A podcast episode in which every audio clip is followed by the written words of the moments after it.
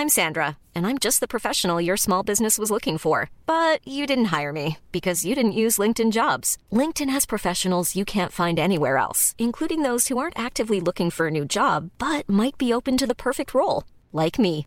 In a given month, over 70% of LinkedIn users don't visit other leading job sites. So if you're not looking on LinkedIn, you'll miss out on great candidates like Sandra. Start hiring professionals like a professional. Post your free job on linkedin.com/people today. Bonsoir à tous et bonsoir à toutes. Bienvenue dans Punchline ce soir sur CNews. L'auteur de l'attentat du pont de Birakem sera présenté à un juge ce soir à l'issue de sa garde à vue, quatre jours après avoir tué un touriste allemand et blessé deux personnes. Ce fichier S français dit avoir agi pour venger la mort de musulmans dans le monde et notamment en Palestine. Il affirme toujours n'avoir pas supporté de voir la tour Eiffel illuminée aux couleurs d'Israël le 9 octobre dernier. On verra ce qu'il risque comme peine exactement. Par ailleurs, les Français demandent beaucoup plus de fermeté dans le traitement de ces radicalisés qui sortent de prison. Ils réclament à 86% un placement en rétention de sûreté systématique en fin de peine et un placement en prison automatique pour ces fichiers S souffrant d'une pathologie psychiatrique. On va y revenir dans, le détail dans un instant. On partira également en Israël où l'armée israélienne poursuit son objectif d'éradication du Hamas dans la ville de Younes, dans le sud de la bande de Gaza, où les combats font rage. Les civils palestiniens continuent de payer un très lourd tribut à ce conflit deux mois après les attaques sanglantes du Hamas sur le sol israélien. L'armée israélienne affirme avoir découvert l'un des plus considérables dépôts d'armes dans une cache toute proche d'une école et d'une clinique. On rejoindra nos envoyés spéciaux dans cette édition. Voilà pour les grandes lignes de nos débats. Mais tout de suite, il est 17h et quelques secondes. C'est le rappel des titres de l'actualité avec Simon Guillain. Simon, à vous, bonjour. Vladimir Poutine a été reçu avec les honneurs à Abu Dhabi, première étape d'une courte visite diplomatique aux Émirats arabes unis et en Arabie saoudite. Une visite du président russe pour évoquer bien sûr le conflit israélo-palestinien. Vladimir Poutine que les Occidentaux cherchent à isoler depuis son offensive en Ukraine. En France, dans le quartier de l'Ariane à Nice, un policier hors service a été visé par des tirs de mortier hier soir vers 19h15. Alors qu'il venait de quitter le commissariat, il a été reconnu par un groupe d'individus. Le policier s'est ensuite réfugié au bureau de police et il n'a heureusement pas été blessé. Quatre individus ont été interpellés immédiatement. Et puis Notre-Dame de Paris a retrouvé sa croix posée au sommet de sa flèche. Une bonne nouvelle qui intervient deux jours avant euh, une visite du président Macron qui se rendra sur le chantier vendredi. Une visite du chef de l'État organisée un an jour pour jour avant la réouverture du monument qui est donc prévue le 8 décembre 2024, Laurence. Merci beaucoup Simon Guillain pour euh, les titres de l'actualité. On est euh, en plateau avec Karim Zerebi, ancien député européen. Bonsoir Karim. Bonsoir Laurence. Avec Florian Tardy du service politique de CNews. Bonsoir Florian. Bonsoir Laurence. Geoffroy Lejeune est là, directeur de la rédaction du JDD. Bonsoir Geoffroy. Euh, le général Vincent Desportes nous fait l'honneur aussi de nous accompagner dans cette première robe. Bonsoir général, ancien directeur de l'école de guerre. Et Eric Revel, qui est journaliste. Bonsoir, ancien directeur général de LCI. On va commencer, si vous le voulez bien, par les suites de l'attentat terroriste du pont de Birakem. On va rejoindre Célia Barotte qui se trouve avec Pierre Amco devant la direction régionale de la police judiciaire. Bonsoir Célia. Euh, la garde à vue du terroriste devrait être levée d'ici quelques instants. C'est bien cela. Expliquez-nous ce qui va se passer ensuite. Effectivement, euh, Laurence, euh, euh, voilà quatre jours que l'assaillant est placé en garde à vue, une garde à vue qui va se terminer en début de soirée, et ensuite l'assaillant va être présenté à un juge antiterroriste en vue de sa mise en examen. Les gardes à vue de ses proches ont été terminées, ont été levées il y a quelques heures pour une jeune femme radicalisée de 27 ans. Ses parents, une garde à vue qui a été levée avant-hier. Aux enquêteurs, euh, on est face à un assaillant euh, qui accepte de s'exprimer, euh, de s'expliquer. Comme vous l'avez dit dans vos titres, il a assumé et revendiqué son geste. Il explique que c'est un geste en réaction à la persécution que subissent les musulmans dans le monde. Il a expliqué que le fait d'avoir vu la tour Eiffel le 9 octobre dernier illuminée aux couleurs euh, d'Israël euh, a poussé, l'a poussé à passer à l'acte. Il voulait également euh, faire un mariage religieux avec la jeune femme qui a été placée en garde à vue. Euh, Une jeune femme, euh, je vous le rappelle, qui est connue des services de renseignement, mais euh, aucun élément n'a pu permettre aux enquêteurs ou encore à un juge de poursuivre les poursuites judiciaires à son encontre. Donc elle a été une garde à vue, sa garde à vue a été levée sans poursuite à ce stade. Nous attendons devant la direction régionale de la PJ avec Pierre Emco pour connaître les suites judiciaires de, cette affaire. Il va être présenté donc dans quelques heures à un juge antiterroriste. On va suivre tout cela pour CNews. Merci beaucoup, Célia Barotte. Vous revenez vers nous dès que vous avez du nouveau.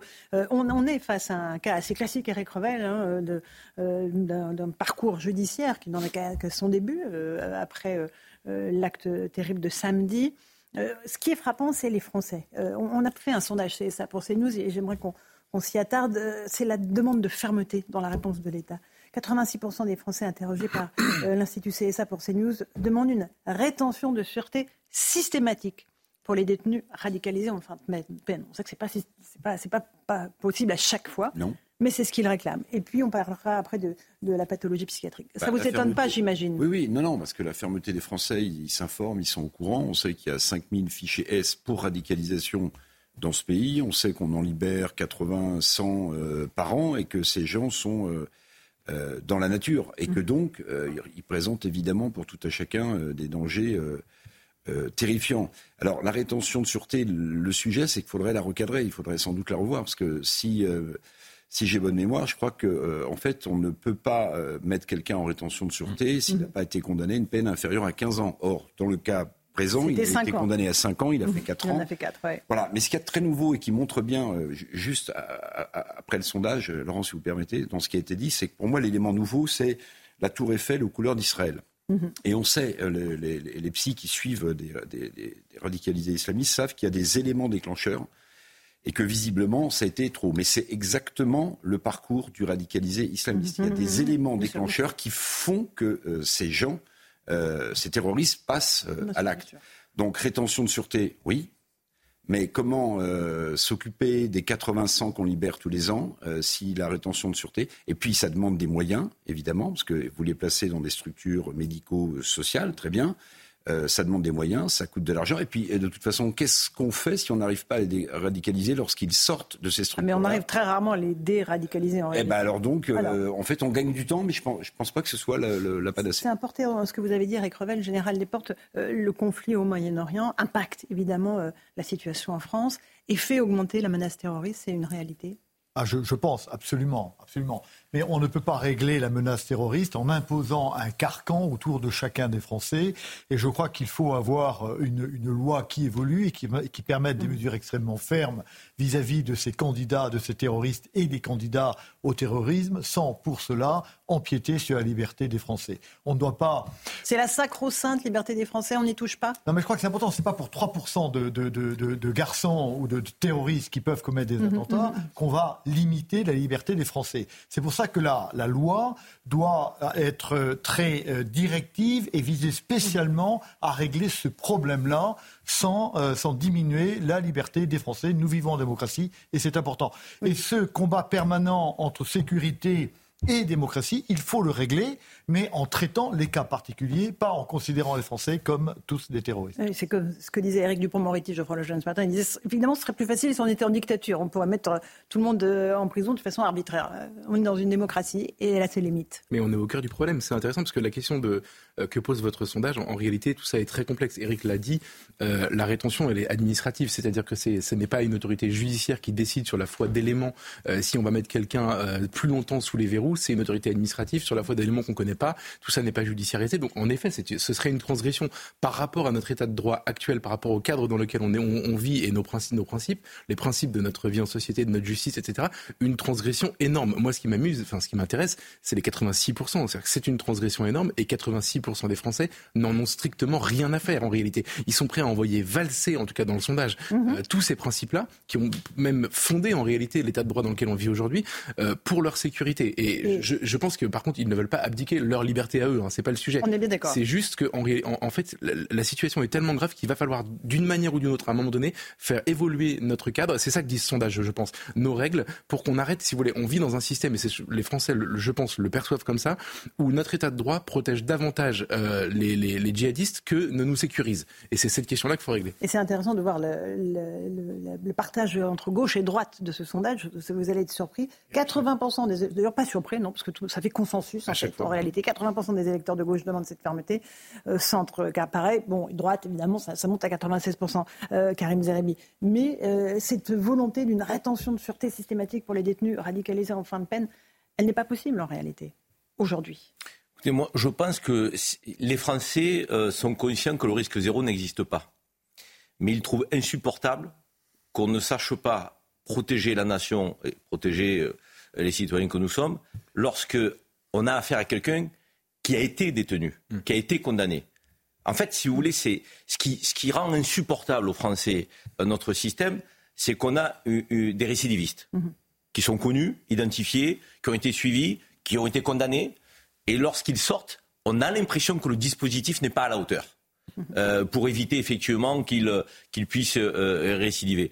parce que on est tous conscients qu'en matière de terrorisme, le risque zéro n'existe pas. Euh, on a des gens qui, sont fichés S, euh, euh, certains ne passeront jamais à l'acte, et ceux qui n'ont pas été condamnés. Mais par contre, ceux qui sont passés à l'acte, qui ont été condamnés, lorsqu'ils sortent, on a l'impression que notre système n'est pas totalement étoffé et qu'on pourrait le renforcer. Mm-hmm. Et c'est la question qui est posée. Parce que c'est euh, les détenus radicalisés, ceux qui sortent. Ils sortent de prison. Oui, parce qu'on sait très bien que euh, quand ça relève de psychiatrie, euh, ben, ils sont pas soignés. je veux dire, donc la déradicalisation, euh, beaucoup disent que ça fonctionne pas vraiment. après, la question psychiatrique, elle n'est pas toujours traitée en prison. Hein. On sait que au-delà du terrorisme, il y a 22% des détenus qui relèvent de psychiatrie, ils sont pas soignés, ils sont pas traités donc durablement parce que c'est le parent pauvre de la santé publique. Donc du coup, on se dit mais là il y, y, a une faille. Quoi. Je veux dire, il faut qu'on travaille, qu'on agisse sur la faille comment on les suit? Euh, Est-ce qu'on les maintient en, centre de détention? Est-ce qu'on les, est qu'on les, encadre mieux? Est-ce qu'il faut qu'ils aillent pointer plus souvent?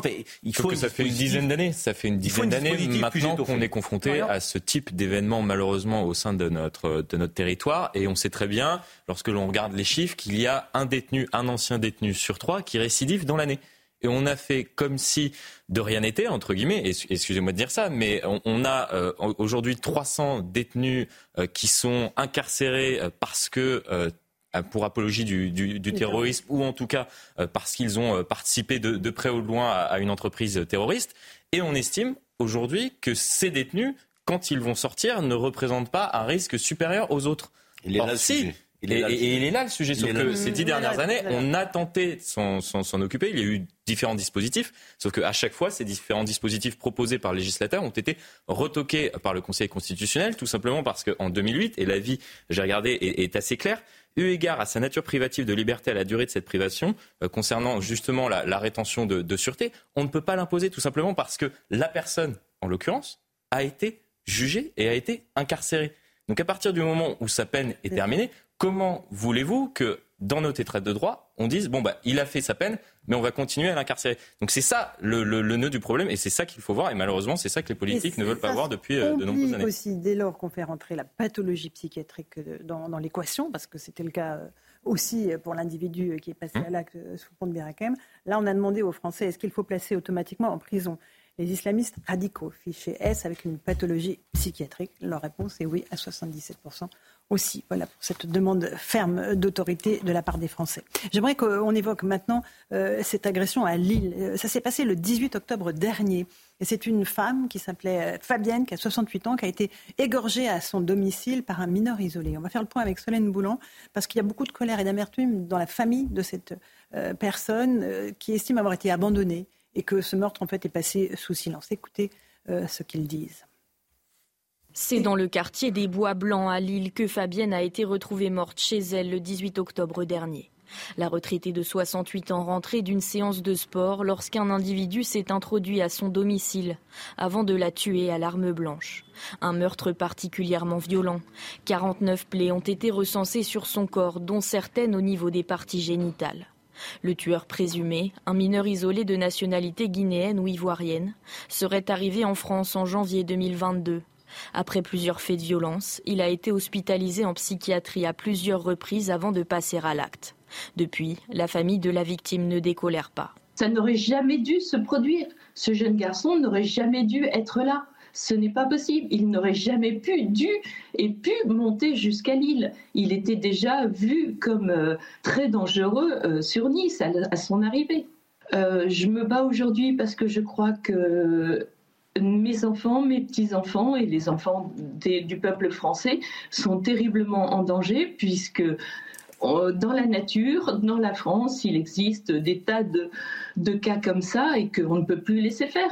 On a le droit aujourd'hui d'être en sécurité et tous ces enfants, ces jeunes enfants ont le droit de vivre tranquillement. Mais même les personnes âgées, n'importe qui. Le tueur présumé, interpellé le lendemain du meurtre, a mis fin à ses jours lors de sa détention provisoire. Et là aussi, Geoffroy Lejeune, il y avait eu une hospitalisation en psychiatrie euh, avant le passage à l'acte pour ce mineur euh, isolé qui venait de Guinée.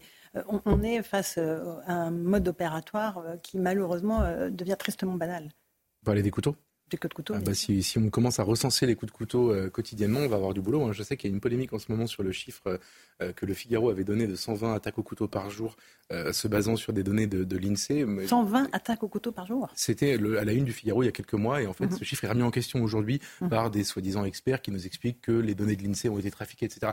Honnêtement, pardon, mais euh, que ce soit 120, 100, 80 ou 50, euh, c'est beaucoup trop et en réalité c'est un mode opératoire en effet euh, qui, euh, qui, qui, euh, qui, en fait, qui est juste la traduction de l'ensauvagement, c'est tout, ça veut juste Mhm. dire ça. Et ça, dans cette affaire-là, en fait c'est comme ce que disait Karim sur le cas du, du, du djihadiste du pont de Birakem. Ce qui est insupportable, c'est quand on refait la chaîne et qu'on voit qu'à des moments on aurait pu intervenir et qu'à des moments il y a des ratés et qu'en réalité, quatre faits de délinquance, euh, mineurs non accompagnés, je sais qu'on n'expulse pas les mineurs, mais en fait c'est ces questions-là qu'il faut qu'on se pose, c'est-à-dire, euh, je, je, on la connaît, la situation des, des MNA, des mineurs non accompagnés, euh, c'est un phénomène, c'est un phénomène endémique déjà pour commencer, qui submerge les départements, maintenant les communes aussi, et, et il faut trouver une solution. Et le système dans lequel on vit aujourd'hui, celui par exemple où on ne peut pas savoir si quelqu'un est mineur ou pas, parce que c'est du déclaratif et qu'on peut pas prouver l'inverse, enfin, ou très difficilement, ça peut pas durer, ça peut pas durer. Et il y en a beaucoup trop des faits de délinquance. Et quand c'est pas des faits de délinquance, ils sont utilisés comme chair à canon par des dealers ou alors ou alors par euh, des, des par le grand banditisme. Il faut sortir de cette situation. Et là encore, il faut il faut changer le cap de l'état de droit, sinon on n'arrivera à rien. Mais alors le changer comment? Faire quoi? Euh, ah mais en fait, c'est très simple sur les mineurs. Là, par exemple, lui, il était à Nice euh, et, et, on le retrouve à Lille. Là, il n'y avait pas de moyen en fait de, de, de, de gérer son parcours. C'est une goutte d'eau dans l'océan des, des, aberrations qu'on peut commenter en règle générale. C'est l'état de droit en fait, c'est très simple. C'est un cadre juridique dans lequel tout le monde s'inscrit, qui est là pour nous protéger. Aujourd'hui, ça n'est plus le cas. Il faut changer le cadre dans lequel on vit. C'est tout. Okay. Alors, Karim? Non, mais quatre euh, interpellations déjà. Euh, et, et, on a quelqu'un qui a eu deux, deux hospitalisations. Mmh. Moi, l'interrogation que j'ai, il était dans la nature ouais. en tant que mineur. Euh, où était sa base, euh, quel était son encadrement. C'est un mineur euh, qui est connu des services de police, qui est en situation irrégulière et qui a été hospi hospitalisé deux fois. À un moment donné, on ne peut pas laisser ce genre d'individu dans la nature. Je ne dis pas qu'il faut le mettre en prison hélico presto, mais qu'on l'encadre, qu'on sache où il est, ce qu'il fait. Est-ce qu'il y a un processus d'intégration Est-ce qu'il est accompagné Est-ce qu'il est soigné ben, Je veux dire, sinon c'est la société effectivement qu'on laisse euh, apporter de gens qui sont, qui sont dangereux, alors qu'on le sait. Euh, euh, et quand vous disiez tout à l'heure le sondage, la droite, la gauche, mais parce que les Français, là, euh, ça dépasse tout clivage, toute idéologie. Quand on, on, on, on connaît les gens qui sont identifiés, comment se fait-il que, que, que, la passoire soit aussi, soit, soit, soit aussi faillible, quoi, je veux dire, à un moment donné Il faut qu'on soit beaucoup plus euh, exigeant, rigoureux, ferme. Il n'y a pas des centres d'encadrement hein, pour les, les, les, mineurs non accompagnés, de surcroît connus de la police, de surcroît avec des problèmes psychiatriques, il n'y en a pas. Ils sont dans la nature. Et le problème, c'est que ça paraît fou quand même. C'est un cas typique, et après Eric. malheureusement. Mhm. Il venait d'où? De Nice. Guinée. Oui, non, mais Guinée. bien évidemment, de, mais il est arrivé sur le territoire national en passant très Par la certainement la frontière frontière italienne. italienne. Et il est arrivé dans le département des Alpes-Maritimes. Qu'est-ce qui s'est passé cet été? Il y a le président des Alpes-Maritimes qui a alerté euh, le président de la République. Il lui a envoyé un petit courrier en disant Attendez, euh, ça fait des mois, voire des années maintenant que j'alerte sur ce sujet. Là, aujourd'hui, maintenant, je suis confronté à un doublement, un doublement du nombre de mineurs accompagnés. Et qui prend en charge ces mineurs accompagnés Les départements. Aidez-nous parce que nous n'arrivons plus à les prendre en charge. Et il y en a, c'était cet été, qui, qui, qui finissent par aller dans la nature. Ils sont dans la nature. Il alertait, et Charlotte Cobel, qui est en charge de, de, de la petite enfance justement dans, dans, notre, dans notre pays actuellement, annonçait une enquête flash suite euh, à Mhm. au courrier de, de, de ce président de département. C'est le mineur connu Enquête flash. de Et police. donc, a donné Aujourd'hui, j'ai j'ai regardé, Rien. il n'y a rien. Mais c'était très intéressant. rien, donc quoi. le, le président du, du département, c'est Charles Anginesi des Mhm. Alpes-Maritimes, euh, qui connaît euh, parfaitement, évidemment, par définition, son, son territoire, et notamment pour tous ceux qui vivent sur la côte d'Azur du côté de Nice. Tout le monde sait comment Menton par exemple, est devenue une espèce de, passoire avec des trous euh, gros comme ça. Donc, en fait, si on ne modifie pas, et je le dis avec gravité, le cadre de l'état de droit, il ne s'agit pas de remettre en cause, parce qu'on va me dire atteinte à la liberté, mais si on ne mm. modifie pas le cadre de l'état de droit, on n'y arrivera pas. Et puisqu'on a la mémoire un peu longue, souvenez-vous de ce qui s'est passé après la fameuse polémique de l'Ocean Viking, ce bateau qui finalement a accosté à Toulon. Il n'y avait pas assez de juges pour regarder tous les dossiers, et il y avait des mineurs justement à bord. Mm-hmm. Qu'est-ce qui s'est passé au bout de trois jours On ne pouvait pas les retenir. Ils sont partis dans la nature. ils sont en France. Il y en avait 15-20. Ils sont dans la nature. Donc, ce sont les proies des réseaux de proxénétisme et de deal, mais c'est aussi des bombes humaines. Il faut le dire. Ils n'ont pas d'argent. Euh, ils, ne savent... Donc, en fait, on a des agressions. Donc, que ces gens arrivent par Menton, par Nice ou par Toulon, souvenez-vous de ces mineurs non accompagnés, et ça avait choqué les Français. Au bout de quelques jours, on ne peut pas les retenir, donc on les, on les lâche dans la nature. Ils n'ont rien. Uh, Et, on, et on, enfin, on, ne peut pas, évidemment, continuer comme ça. Général Desportes, vous comprenez ce besoin d'autorité, cette demande d'autorité de la part des Français face à de tels faits, de tels crimes abominables Il n'y a évidemment pas, pas, pas d'autre solution. Hein. on a un besoin d'autorité, cette autorité doit être, doit être rétablie. C'est pour ça qu'à titre personnel, moi, je, je me fatigue un peu de voir les débats à l'Assemblée nationale sur des petits morceaux de, du texte de loi, alors qu'on devrait trouver un consensus général pour arriver à rétablir un. Sur l'immigration, vous parlez parle sur l'immigration, oui. Qui, qui, qui, voilà, bien sûr, qui, qui, nous permettent de vivre, de vivre ensemble, bien sûr. Mhm, bien sûr. Euh, Geoffroy Lejeune, euh, en même temps, voilà, euh, on est dans une situation où l'état de droit nous empêche euh, de réguler ce phénomène. Prenons à la lettre le ministre de l'Intérieur, Gérald Darmanin. C'est un très bon pédagogue de l'impuissance de l'État. C'est-à-dire que très régulièrement, il met en scène euh, des situations où c'est notre état de droit qui l'empêche d'agir. Euh, quand il va à Mayotte, il y a quelques mois, il se fait retoquer dans un premier temps par un tribunal. Alors lui, après, explique qu'il y a une bataille devant les tribunaux mm. administratifs et qu'il finit par l'emporter parfois. Mais ça se joue à pile ou face. quand il a voulu expulser l'imam Hussein, pareil, dans un premier temps, un tribunal lui a dit non, finalement, il s'est échappé, donc maintenant il est euh, en Belgique. Euh, il y a énormément comme ça. De, de, il y a très peu de temps, euh, il a voulu expulser une militante, une militante palestinienne, retoquée aussi par une, autorité administrative. c'est, on a créé, les, il faut imaginer l'état de notre les état conditions de, notre impuissance. exactement, c'est une toile d'araignée qui, qui, qui enserre le, l'action publique et qui fait qu'aujourd'hui on ne peut rien. C'est, fait à coup de, de, de, donner de l'autorité à des instances supranationales qui ont légiféré ou en tout cas qui ont, qui ont, qui ont interprété des textes comme la Convention européenne des droits de l'homme par exemple, euh, de manière extensive et qui aujourd'hui nous empêche de faire énormément de choses. C'est aussi la multiplication des recours possibles. Alors aujourd'hui, la loi immigration prévoit par exemple de les diminuer, de les, de les regrouper, plus exactement, c'est pas une diminution, c'est regrouper par catégories différentes, euh, et aussi le fait de faire rentrer le contradictoire dans toutes les procédures. Vous voulez expulser quelqu'un aujourd'hui, un avocat a les moyens de faire tomber la, la procédure pour 50 000 occasions, le, euh, des vices de procédure, manque de traduction, etc. etc. De procédure. Mm. Exactement. Et donc vous avez créé les conditions de votre impuissance. C'est ça qu'il faut faire changer aujourd'hui. Et ce qu'il faudra faire confiance, euh, comprendre, pardon, les Français ils sont prêts. Vous avez bien vu dans les, dans les sondages. Ce qu'il faudra faire comprendre, c'est que c'est pas euh, balayer l'état de droit, c'est juste le remettre à plat pour comprendre qu'on a évidemment, c'est normal d'avoir des, des, contestations possibles, etc. Juste que ce soit pas la, la jungle. Karim,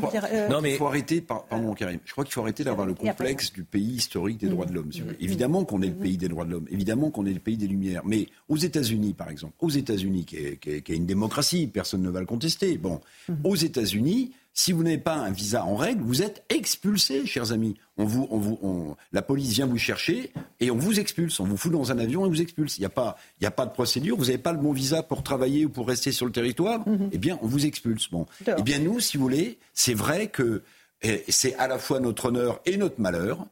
On a, on, on a bâti tout cela, toute cette juridiction sur le pays des droits de l'homme et des Lumières. Et aujourd'hui, compte tenu de l'évolution de la situation euh, mhm. sécuritaire, géopolitique, radicalisation islamiste, bah, on n'est plus adapté.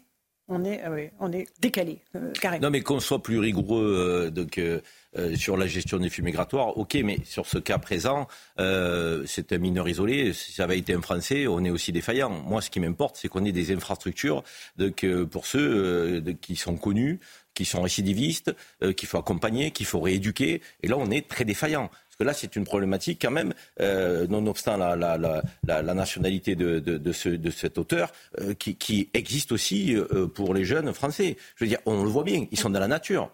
Euh, ils sont dans la nature, ils ne sont pas accompagnés, on le dit souvent, les centres d'éducation ne sont pas assez nombreux, les délinquants. Oui, mais là, c'est quatre faits de délinquance connus, deux hospitalisations.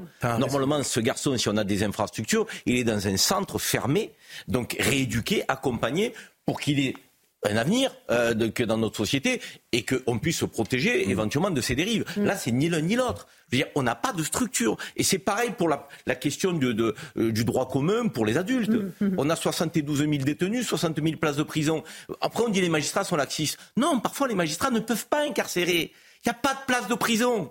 Je veux dire, je veux pas qu'on mette tout le monde en prison, mais parfois, euh, euh, c'est un passage qui est nécessaire. un dernier mot, Geoffroy, avant la pause. Un, dernier mot, c'est juste que, en l'occurrence, dans le cas de ce mineur isolé, euh, ils ont beaucoup plus de chances de tomber là-dedans. Ils n'ont pas de logement, ils n'ont pas de famille sur place. C'est pour ça qu'il faut les encadrer. Ils la... oui, pas les laisser dans la nature. Sauf, sauf que c'est toi qui te plains souvent du fait qu'on ait un centre éducatif fermé pour, pour deux départements. déjà, gérons nos problèmes à nous avant de se dire qu'on va accueillir les, tous les mineurs isolés. problème, hein, bah non, justement. Enfin, en fait, un mineur isolé. Quand il est là sur le territoire, ça devient notre problème. Hein. On ne peut pas le balayer d'un revers de main en disant oh, non, mais non, mais déjà c'est bien qu'il puisse ne pas rentrer. et ensuite, deuxièmement, problème. Deuxièmement, qu'on durcisse la, les, les, enfin, qu'on se donne la possibilité d'en expulser certains. Il y en a qui prétendent avoir moins de 18 ans qui en réalité en ont 35. Ah mais là il n'y a pas de problème avec ça. Bah mais, je veux dire, ça, à, à un moment donné, quand le problème est face à nous, si on ne le traite pas, ça nous coûte plus cher. Petite pause. On se retrouve dans un instant dans Punchline sur CNews. On verra la situation en Israël. On partira sur place avec les combats qui s'intensifient dans la région de Han dans le sud de la bande de Gaza. A tout de suite dans Punchline. 17h30 et quelques secondes. Bienvenue si vous nous rejoignez à l'instant sur CNews. Tout de suite le rappel des titres de l'actualité avec Simon Guillain. Simon. Gabriel Attal annoncera avant la fin de l'année une expérimentation d'ampleur sur le port de l'uniforme à l'école. Le ministre de l'Éducation nationale n'a pas encore donné de détails sur cette expérimentation, mais l'idée est de tester et de voir si ça marche, a donc affirmé Gabriel Attal. Le patron d'un restaurant bordelais placé en garde à vue dans l'enquête ouverte au mois de septembre sur une quinzaine de cas de botulisme, dont un mortel. Des cas de botulisme liés à la consommation de sardines en conserve. Il risque entre 2 et 5 ans de prison et jusqu'à 600 000 euros d'amende. Et puis vous avez jusqu'à ce soir minuit pour modifier votre déclaration de revenus en ligne. Si vous avez mal rempli votre dernière déclaration, eh bien il existe donc un service de télécorrection en ligne. Il est possible de rectifier vos revenus imposables, vos charges déductibles, mais aussi les personnes à votre charge aussi. On est toujours avec le général Vincent Desportes, ancien directeur de l'école de guerre. On va tout de suite voir la situation euh, en Israël. On rejoint nos envoyés spéciaux Régine Delfour et Olivier Gangloff. Bonsoir à tous les deux. Régine, euh, vous êtes dans la région de Sderot, à proximité de la bande de Gaza, où l'armée israélienne poursuit ses opérations, notamment dans le sud de la bande de Gaza. Expliquez-nous.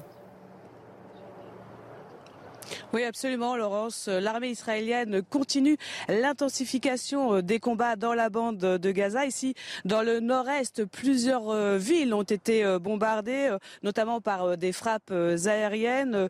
La ville de Beit Hanoun a été particulièrement ciblée. Là, à l'heure actuelle, nous entendons toujours les hélicoptères, les avions de chasse voler au-dessus de nous, mais aussi de nombreux tirs d'obus. Il y a aussi l'armée israélienne qui a mené une, une opération d'envergure dans le camp de Jabalia et elle aurait euh, éliminé 25 euh, terroristes. Et puis il y a l'autre front, l'autre front qui se situe euh, dans le sud, l'armée israélienne donc qui est entrée dans le sud de la bande de Gaza lundi et qui désormais encercle la ville de Ran où Tsahal mène des combats de façon très intense, hein, où, où, dans cette région, vous le savez, des milliers de déplacés se trouvent puisqu'ils ont fui la bande, le nord de la bande de Gaza dès le début du conflit. Ils se trouvent dans le sud. Alors l'armée israélienne diffuse des messages en langue arabe pour les exhorter à quitter les zones de combat. Euh, Régine Delfour, Olivier Gangler. Euh, Général Desportes, on est au troisième jour de combat dans le sud de la bande de Gaza. On n'est plus dans le nord, désormais dans le sud, du côté de la ville de Khan Quel est l'objectif euh, de, de Tzal D'aller jusqu'où, en fait? L'objectif reste le même, enfin l'objectif qui est annoncé, qui, est d'éradiquer le, Hamas. Or, on voit bien, on sait bien que cet objectif euh, n'est pas réalisable. Le problème, c'est que la stratégie euh, euh, israélienne est illusoire et que, hélas, chaque coup porté par Israël fait du mal au Hamas, justement, mais fait aussi du mal à Israël en repoussant toujours un peu plus une nécessaire solution politique qui ne peut pas naître sur, sur les cendres et sur les ruines de Gaza. Quand vous dites que c'est impossible éradiquer le Hamas. C'est-à-dire que ça ne sert à rien de tuer ces terroristes, d'aller dans leur QG, d'abattre leur chef, leur leader? Non, c'est pas du tout ce que j'ai dit. J'ai dit qu'on ne peut pas, on le sait bien, hein, tout le monde l'a dit, surtout avec le plateau de télévision, hein, on ne peut pas éradiquer une idéologie. On peut d'autant moins le faire que chaque fois qu'on tue un terroriste mhm. et qu'on tue un Gazaoui, on crée d'autres terroristes. C'est parce qu'on s'est dit au moment de Daesh, au moment de l'État islamique, euh, on a fait la même chose. On a fait la même chose, mais dans des conditions différentes. Il n'y avait pas de solution politique possible. Là, il y a une solution politique qu'on connaît, et cette guerre la repousse toujours davantage. Quand, euh, quand euh, Raqqa euh, a été bombardé, bombardé, hein. bombardé complètement, les, les, les, troupes occidentales ont fait attention. Je ne dis pas qu'il n'y en a pas eu, mais ils ont fait extrêmement attention aux dommages collatéraux. Mm. On n'a pas exactement l'impression que le même soin soit apporté ici à la discrimination et à la proportionnalité. C'est pour ça que je dis que cette stratégie est illusoire. Que, peut rechercher euh, Israël? Euh, Israël devrait rechercher un état de paix meilleur que le précédent qui permette justement de vivre en paix. Et c'est une stratégie, à mon avis, c'est même pas une stratégie, on est dans une opération qui recherche des résultats tactiques. On se souvient ce qu'a dit le ministre de la Défense américain il y a deux jours. Vous, vous avez des, des victoires tactiques qui vont se traduire par une défaite stratégique et je souscris complètement à cette affirmation. Eric Revel. Bah, écoutez, ça devient terrifiant quand même. Moi, je vous le dis comme je le pense. C'est-à-dire que les témoignages euh, de médecins qui sont sur place euh, parlent quand même du, carnage qui est en train de vivre la population gazaoui. Il faut quand même le dire. Puis ce que je note aussi, c'est que Netanyahou n'a absolument pas tenu compte de ce que lui avait dit son principal allié, et militaire et financier, Joe Biden. Joe Biden avait dit attention à ne pas commettre la même erreur que l'on a commis en Irak, vous vous souvenez mm. C'est-à-dire qu'on n'a tiré aucune leçon de, de, ce qui s'est passé, des bombardements, de la destruction, etc. Et en fait, pardon, mais le but que poursuit Netanyahou, il est plus clair du tout. Il a même dit hier qu'il était conscient.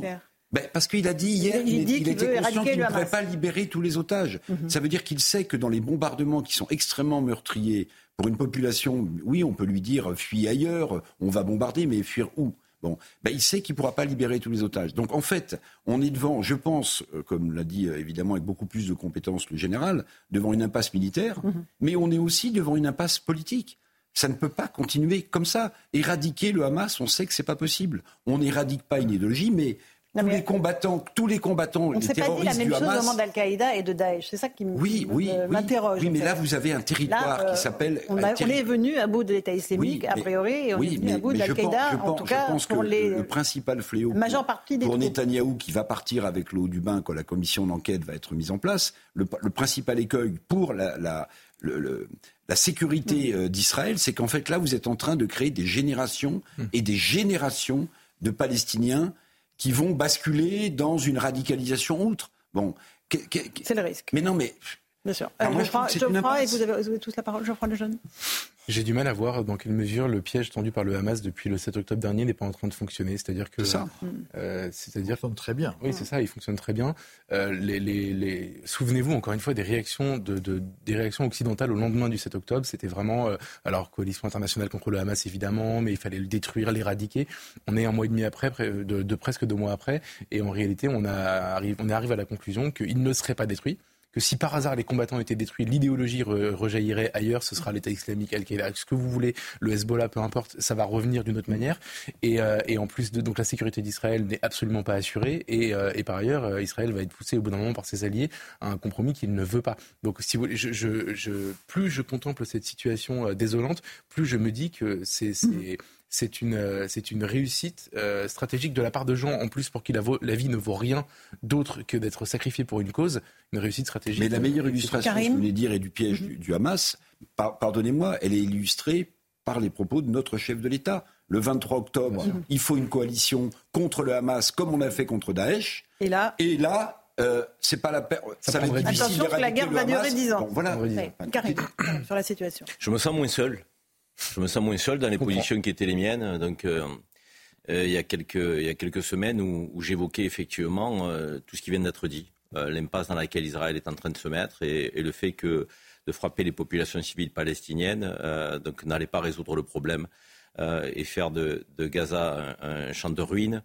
n'allait pas nous projeter vers des lendemains plus sécuritaires pour Israël et, plus heureux pour les populations palestiniennes civiles et que le, Hamas, on ne le traque pas comme euh, Israël a décidé de le faire. Parce que je pense que cette réponse disproportionnée alimente les rangs du Hamas plus qu'elle ne les euh, limite. Euh, le général l'a dit très bien. donc tous les civils aujourd'hui qui ont perdu un frère, une sœur, un père, une mère, donc vous pensez que leur objectif va être d'oublier ce qui se passe.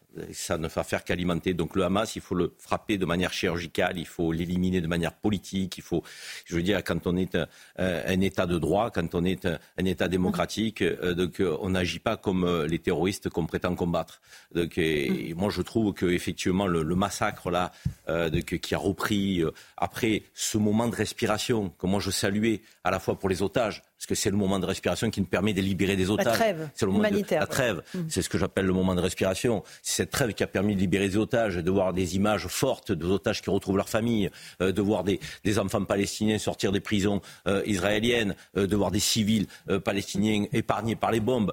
Ces images-là, elles étaient salutaires. On aurait dû poursuivre pour libérer tous les otages, pour aller vers un cessez-le-feu et pour aller vers donc, une démarche politique réengagée. Je trouve que le Hamas n'a pas la respecté les conditions oui, pour, mais si on euh, attend pour cette trêve. Bah oui, on attendait des listes d'otages, elles ne sont si on pas attend arrivées. du Hamas trêve, respecte, pas alors effectivement, c'est un argument euh, donc, qui, euh, pardon, qui non, je voulais, moi, je, voulais dire simplement qu'on éradique un mouvement terroriste simplement quand on arrive à couper les raisons qui l'ont fait, qui l'ont fait naître. Si aujourd'hui, il ne le fera pas, l'État d'Israël disait, OK, je ne sais pas quand, mais nous voulons absolument aller vers une solution à deux États, je ne sais pas quand, mais nous allons arrêter la recolonisation de la Cisjordanie, alors il y aurait un espoir qui naîtrait. On sait que le soutien au Hamas grandit tous les jours dans, dans la bande de Gaza. Donc, Il y a un Cisjordanie, monsieur. et, et en Cisjordanie, encore plus, évidemment. Et donc, on, on voit bien que cette guerre, continue. elle est contre-performante pour la paix. C'est ça qui est terrible. Alors, Eric, enfin, non, je voulais juste dire quand même, je voulais juste dire quand même, parce qu'il faut jamais l'oublier, même si euh, Oui. le piège du Hamas, il est, il est, on est en train de tomber. a dedans, commencé le c'est 7 que octobre, Celui, hein. voilà, ceux oublier qui ont, les qui ont- choses non qui ont- qui ont pété le cessez-le-feu, c'est le 7 octobre. Les, les terroristes du Hamas, avec des Gazaouis aussi, qui sont rentrés euh, en Israël et qui ont, qui se sont livrés à des pogroms.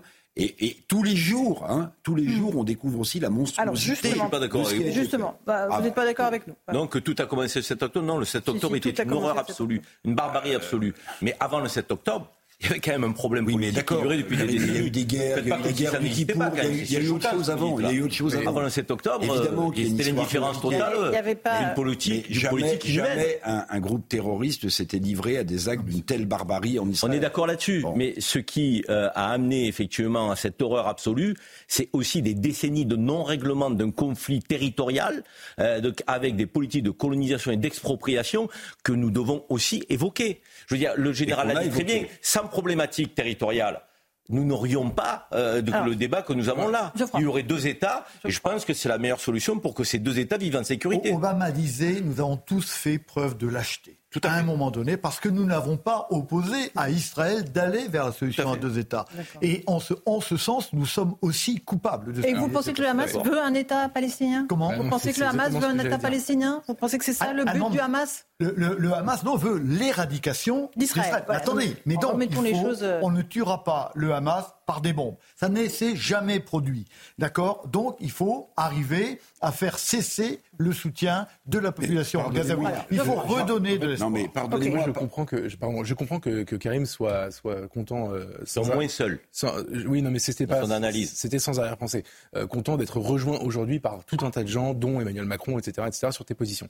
Non, Mais- général, je suis mais, content parce qu'il a le une général des expertise, portes- mais c'est bien- quelqu'un de sérieux. Encore une fois, c'était sans arrière-pensée. Je comprends que tu te sentes moins seul. Mais ça pose le, le fait que tu aies raison aujourd'hui par rapport à il y a un mois et demi pose deux questions. Euh, et pour le coup, on n'a pas de réponse à ces questions. Premièrement, la, la justice ne sera jamais faite par rapport au 7 octobre. Il faut se dire les choses.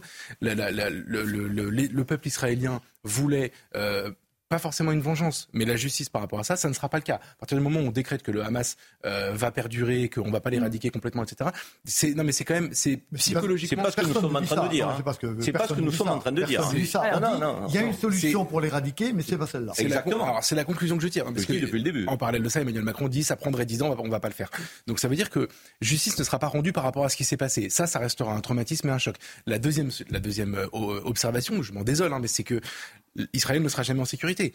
J'entends la solution politique, les deux États, mais en effet, si le Hamas perdure et que son objectif est l'éradication d'Israël, il y aura toujours, exactement comme depuis des décennies, c'est probablement une des raisons pour lesquelles la solution n'a jamais été trouvée, je parle politiquement, il y aura toujours à ses portes euh, un groupe terroriste qui a envie de refaire Si les je 7 peux te octobre. Le Hezbollah a promis d'autres 7 octobre. Il faut Si comprendre que ça, que avec nous ça. regrettons, c'est que c'est le choix qui a été fait qui renforce le Hamas. Et qui ne nous permet pas de lutter contre le Hamas comme on devrait le faire. Parce que renforcer les rangs du Hamas, la solution, c'est quoi la solution pour la solution, lutter contre le Hamas Karim. Nous, nous disons depuis tout à l'heure qu'il faut, il faut éviter que le Hamas puisse se trouver renforcé dans ce contexte. Ça veut dire épargner les populations civiles, faire une traque ciblée contre le Hamas, trouver un interlocuteur politique qui n'est pas le Hamas, pour aller vers une solution à deux États, éloigner les populations civiles aujourd'hui qui souffrent, qui sont frappées de crimes, c'est du Hamas. Les éloigner, ça vers une solution. Général, général, pas tous en même temps. Contre le terrorisme, il n'y a pas de bonne solution. Mais il y en a quand même certaines qui sont plutôt moins mauvaises que d'autres. Et là, force est de constater que cette solution-là, n'est pas bonne. Le président Macron. Quelle autre solution offrez-nous Eh, eh bien, d'abord, d'abord, la guerre, ça se fait en fonction d'un mhm. objectif politique. L'objectif politique, là, je ne le connais pas. On ne peut pas faire une stratégie qui n'est pas un but positif. Là, on est dans un but négatif. Ce que devrait chercher évidemment Israël, c'est de construire une situation d'où pourrait émerger la paix. Vous avez raison de dire quel est le problème. Il est mathématique le problème. On a 15 millions de juifs sur Terre et on a un milliard 500 millions d'Arabes. On a... De musulmans. De, musulmans, oui, exactement. Et on a 7 millions d'Israéliens et on, a euh, on a 500 millions d'Arabes. La mathématique ne va pas dans le bon sens, la démographie non plus. Donc, à un moment donné, il faut bien trouver une solution pour vivre ensemble. Cette solution, ce n'est pas la guerre qui la produira. Ce n'est pas la dissuasion. Parce que si la dissuasion avait fonctionné, il n'y aurait pas eu le 7 octobre. Donc, il faut trouver une solution Allez, politique. On, on, écoute Jean Larcher En général, de la lâcheté de, de, d'Obama. Mais n'oubliez pas aussi une chose, c'est que le peuple palestinien les pays arabes s'en soucient très peu. Ils étaient sur le point, l'Arabie Saoudite, de signer des accords très importants. Ce que mais oui, mais oui, mais, nous avons tous fait mais, si vous voulez, mais non, ce que je veux dire, c'est que les pays arabes qui signent un accord, qui signent des accords avec Israël, et l'Arabie Saoudite, curieusement, juste avant le 7 octobre, était sur le point. Bon, la, cause palestinienne, vous pensez qu'elle intéresse autant les pays musulmans et arabes qui le disent? Non, non, on parle du massacre des Yéménites, on parle des, des, Ouïghours, on parle de tous ces gens-là. Non. D'accord. Il y a, y a, pourquoi? Parce que parce que pour les, les me semble-t-il en général, pour les pays arabes, le problème c'est Israël. On, voilà. mais on, est bien d'accord, on est bien d'accord. Ce problème était en train de se régler. Nous avons tous été là. C'est pour ça que, l'attaque du 7 octobre a eu lieu. exactement. et on, a cru, on a cru qu'on pouvait se mettre ce, ce, problème palestinien sous le tapis de l'histoire. Ça, ça, ne marche pas. Donc il faut bien arriver à le ressortir et à le régler. Et on ne le fera pas par la guerre. J'aimerais juste qu'on avance parce que je voulais qu'on consacre quelques instants à, la saillie de Gérard Larcher, le président du Sénat. Euh, c'est un sujet un peu plus léger en relation néanmoins avec l'actualité parce qu'il était interrogé sur le fait que Jean-Luc Mélenchon avait euh, alpagué euh, dans un message vraiment au relent antisémite l'une de nos consoeurs. Euh, et il a répondu de façon assez verte, on va dire, à Jean-Luc Mélenchon. Écoutez le sujet d'Audrey Berthaud, vous allez comprendre. La polémique autour de Jean-Luc Mélenchon se poursuit. Ce matin sur RTL, le président du Sénat a adressé un message clair au leader de la France insoumise après ses propos contre la journaliste Rutel Krief. Quelqu'un qui a des millions d'abonnés sur X et qui se comporte de cette manière, qui en quelque sorte par sa parole crée un brasier qui peut enflammer, diviser, qui montre du doigt euh, une de vos consoeurs, mmh. et on voit bien avec quelle allusion derrière, eh bien je dois dire que c'est inacceptable. Et c'est inacceptable. Pour moi, Jean-Luc Mélenchon s'est mis en dehors de l'arc républicain. Vous lui dites quoi ce matin? Tais-toi? Oui, ferme ta gueule. Dimanche dernier, Jean-Luc Mélenchon avait pris pour cible la journaliste, lui reprochant son comportement lors d'une interview avec le numéro 2 de LFI, Manuel Bompard. Routel Krief, manipulatrice. Si on n'injurie pas les musulmans, cette fanatique s'indigne. Quelle honte Bravo Manuel Bompard pour la réplique. El Krief réduit toute la vie politique à son mépris des musulmans. Une sortie dénoncée par de nombreux responsables politiques de tous bords. Ce midi sur CNews, Carl Olive, député Renaissance des Yvelines, juge Jean-Luc Mélenchon de réel danger pour la société. Alors là, c'est Routel Krief. Il y a quelques semaines, c'était euh, ma présidente, notre présidente de l'Assemblée nationale, euh, Yael Braun-Pivet, qui euh, campait en Israël. Il y a quelques temps, c'était les journalistes qui étaient des feignants, et puis la police qui tue, et puis les chefs d'entreprise qui sont des salopards, là où les employés sont des esclaves. Ça suffit. On ne mesure pas on ne mesure pas les conséquences sur le terrain. Le porte-parole du gouvernement a qualifié en début de semaine d'attaque ignoble la déclaration du leader de la France insoumise. De son côté, le ministre de l'Intérieur a placé la journaliste Rutel Krief sous protection policière. Voilà pour le déroulé des faits. Euh, c'est surprenant d'entendre ça de la, dans la bouche de Gérard Larcher et Eric Revel. Oui, on a le président du Sénat, deuxième personnage bon, de l'État. Il peut s'énerver, hein, Gérard Larcher. Oui, mais rarement en public alors, comme alors, ça. On peut se dire, est-ce que le deuxième personnage de l'État devrait s'abaisser, euh, voilà, dans le débat Au niveau de bon. Mélenchon. Mais quand même, il y a un petit côté tonton flingueur, vous voyez. Oui. C'est du brutal, Mélenchon, donc je réponds brutalement, donc ferme ta gueule. Voilà. Ouais. Après, je pense que ça, ça, ça va rester. Mais ça peut aussi avoir d'autres euh, d'autres implications, parce que moi, je suis persuadé que c'est une stratégie politique de la part de Jean-Luc Mélenchon. hein. Il fait Oui, ce oui, que Jean-Marie Le. Pen a fait au début. euh, j'ai le système contre moi, j'ai Mm. les médias contre moi, je solidifie mon terrain d'électeur et je l'élargis deux Mm. ans avant l'élection et j'essaie au second tour. Général Alors moi, j'approuve totalement la saillie de, de- de- Très bien. Ah oui, totalement. Mais je pense qu'elle ta peut- gueule, vous lui dites, vous dites Euh, aussi non, à mais je Mélenchon. trouve que c'est bien. À un moment donné, il faut dire les choses. Faut dire les Bon, choses. mais en revanche, en revanche, ça peut avoir des effets positifs pour Mélenchon. Un certain nombre de gens vont dire, attendez, regarde, on veut nous empêcher de parler. Donc je ne suis pas sûr que le résultat soit aussi bon que la saillie elle-même. Geoffroy, rapidement, comme ça on a tous la parole. Moi, je suis, je suis indigné, par, enfin, je suis outré par ce que Mélenchon fait depuis quelques sûr. mois, même depuis quelques années, euh, parce qu'il a dit sur euh, notre, notre consoeur Ruth Elkrieff, qui est en plus l'inverse de ce qu'il a décrit. Euh, en revanche, ça m'a un peu agacé euh, de voir euh, Gérard Larcher montrer des muscles sur ce sujet-là. Je pense qu'aujourd'hui, c'est devenu l'indignation facile de la part des gens qui sont aux responsabilités de taper sur Mélenchon. C'est presque trop facile et qui se paye de mots et qui ose dire ferme ta gueule tout à coup, que son indignation vienne se placer sur ce terrain-là. C'était pas compliqué. Je, je, c'est pas Bon, compliqué. ça lui a peut-être échappé. Il est, un- Mmh, il regardez, est humain. Il est content de son coup, etc. Non, mais j'aimerais bien qu'il soit aussi indigné quand il commente le drame de Crépol ou l'attentat de, de Birakem, etc. Et là, il n'y a pas de ferme ta gueule, là, il n'y a pas de, de violence verbale. Ça m'étonne qu'il perde ses nerfs sur ce sujet-là. Carré. Moi, je suis pas un adepte de la politique de l'outrance. Et je trouve que se mettre au niveau de Mélenchon, c'est une faute. Au contraire, euh, si on veut effectivement le pointer du doigt en disant qu'il abaisse euh, quelque part euh, la grandeur de ce que doit être la politique au sens noble du terme, donc on ne, on ne prend pas ses mots, on ne prend pas ses postures et on élève le débat. Je trouve que c'est c'est pas bon pour notre démocratie parce que quelque part ça donne aussi euh, la possibilité à tout un chacun de dire regarde les politiques comment ils se parlent. Regarde comment ils s'affrontent, regarde comment ils, ils traitent les sujets. Donc, ben, on peut faire autant. Donc, le politique était une référence à un moment donné. Il avait une posture, il y avait une incarnation, il y avait et, et- et on admirait ça. Moi, petit, les hommes politiques, c'était des gens. Mm. Je veux dire, on se disait, ils, ils sont différents de nous parce qu'ils sont un peu sur une forme de, de piédestal, de stature. Il n'y a plus de piédestal. Le problème, c'est qu'on n'a plus de piédestal dans la vie politique française. Mm. Je veux dire, c'est le niveau s'affaiblit, euh, les confrontations sont de plus en plus violentes, agressives, euh, et je, je ne cautionnerai jamais cette posture-là. Un tout petit mot pour euh, Florian Tardif. Non, mais il est tombé service dans le politique piège de tendu CNews. par Jean-Luc Mélenchon. On parlait tout à l'heure du piège euh, du, du Hamas, et d'une certaine manière, c'est exactement cela. C'est-à-dire que Gérard Larcher, ce matin, est tombé dans le piège. entre Mélenchon et Hamas. Non, mais bien évidemment. Je c'est fais pas du pas tout de ambigu, lien. hein, c'est pas ambigu, Je fais- que Je fais aucun lien. Non, mais ce que je veux dire, c'est que le piège C'est est là. C'est-à-dire que le piège est là, le piège est, est, est- est tendu. On le voit, Gérard Larcher le voit, mais décide à dessein de tomber dedans. Et c'est ça le, le- le- le vrai problème. C'est-à-dire que Jean-Luc Mélenchon, depuis euh, des années, et il le dit assez clairement, il avait même dit lors d'un discours, je crois, en, en 2012, cherche à faire d'un peuple révolté, qui est le peuple français, un peuple révolutionnaire. Il veut prendre, entre guillemets, le palais d'hiver, euh, euh, référence à, à ce qui s'était pensé en 1917 en, en- en Russie. Et c'est exactement ce qu'il cherche à faire. C'est-à-dire, il s'attaque régulièrement aux institutions, en tout cas aux élites. Il le fait avec les journalistes. Ça fait très longtemps qu'il le fait.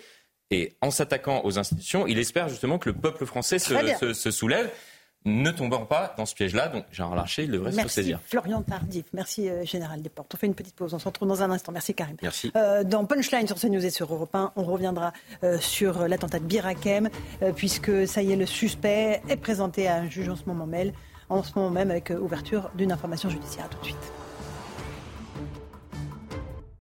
Bonsoir à tous et bonsoir à toutes. Bienvenue dans Punchline ce soir sur CNews et sur Europe 1. Autorité, est-ce un gros mot à l'heure où nos politiques semblent impuissants à endiguer la vague de violence qui balaye le pays avec chaque jour sa litanie de victimes massacrées à coups de couteau. Pourtant, ce choc d'autorité, les Français le réclament et je vous l'assure, quel que soit le lieu où ils habitent, quel que soit leur niveau de vie, leur religion ou leur origine.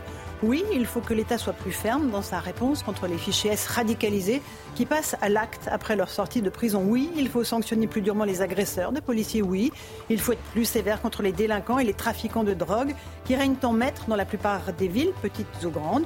Oui, il faut plus de fermeté dans la maîtrise des flux migratoires qui arrivent sur notre sol. Et oui, il faut continuer à dire ce qui s'est passé à Crépole aujourd'hui, en ce mercredi 6 décembre, où Thomas aurait eu 17 ans. Et cela malgré les menaces, malgré les invectives et malgré le système médiatique qui préfère se réfugier dans un déni que les Français ont désormais bien décrypté.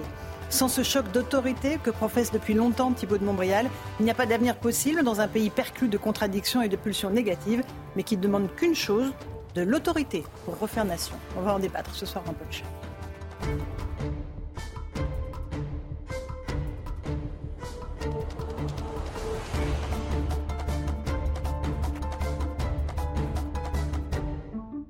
Il est 18h, bienvenue sur Europe 1 et sur CNews. D'abord, le rappel des titres de l'actualité. La plus grande ville de Gaza, désormais encerclée par l'armée israélienne.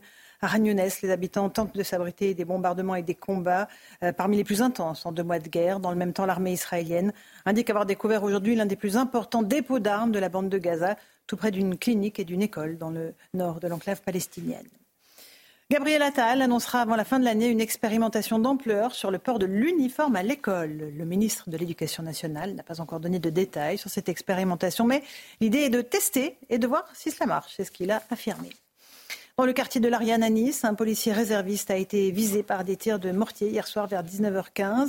Alors qu'il venait de quitter le commissariat, il a été reconnu par un groupe d'individus. Le policier s'est réfugié au bureau de police. Il n'a pas été blessé. Quatre individus ont été interpellés. Enfin, 61e jour de détention pour les otages détenus par l'organisation terroriste du Hamas dans la bande de Gaza. Euh, quatre de ces otages sont français. Ils se nomment Elia, Ofer, Orion et Oad. Nous pensons à tous ces otages ce soir et à leurs familles et nous demandons une fois de plus leur libération immédiate et sans condition.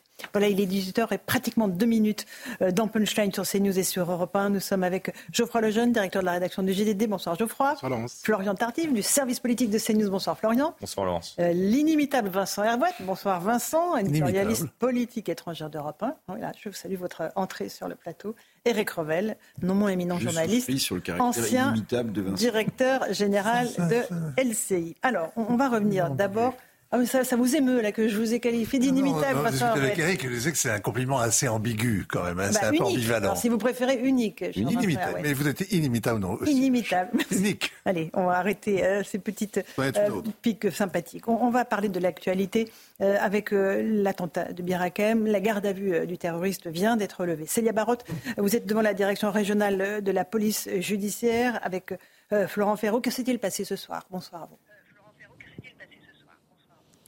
Bonsoir Laurent, c'est bien la garde à vue de l'assaillant a été levée aux alentours de 16 heures. Le parquet national antiterroriste a requis l'ouverture d'une information judiciaire des chefs d'assassinat et tentatives d'assassinat en relation avec une entreprise terroriste, mais aussi association de malfaiteurs terroristes en vue de la préparation d'un ou plusieurs crimes d'atteinte aux personnes, le tout en état de récidive légale. Le placement en détention euh, provisoire de l'assaillant a également été requis. Reste à savoir désormais s'il fera d'autres déclarations, s'il donnera d'autres explications euh, à son passage à l'acte devant le juge d'instruction. À savoir que la direction régionale de la police judiciaire se trouve juste à côté du tribunal de Paris. Donc pour l'instant, nous attendons les suites judiciaires de cette affaire. Encore un tout petit mot, Célia, euh, sur les motivations euh, de ce terroriste. Est-ce qu'il en a dit plus ou pas, forcément, par rapport à ce que l'on sait déjà? Pour l'instant, nous n'avons euh, pas d'explication, d'autres précisions sur ses motivations. Pour rappel, il avait expliqué euh, être passé à l'acte puisqu'il avait euh, pas supporté l'illumination de la Tour Eiffel aux couleurs d'Israël le 9 octobre dernier. Pour lui, son passage à l'acte aussi, c'est une réponse aux persécutions des musulmans dans le monde entier. Et pour lui, la France est complice d'Israël pour tout ce qui se passe dans la bande de Gaza.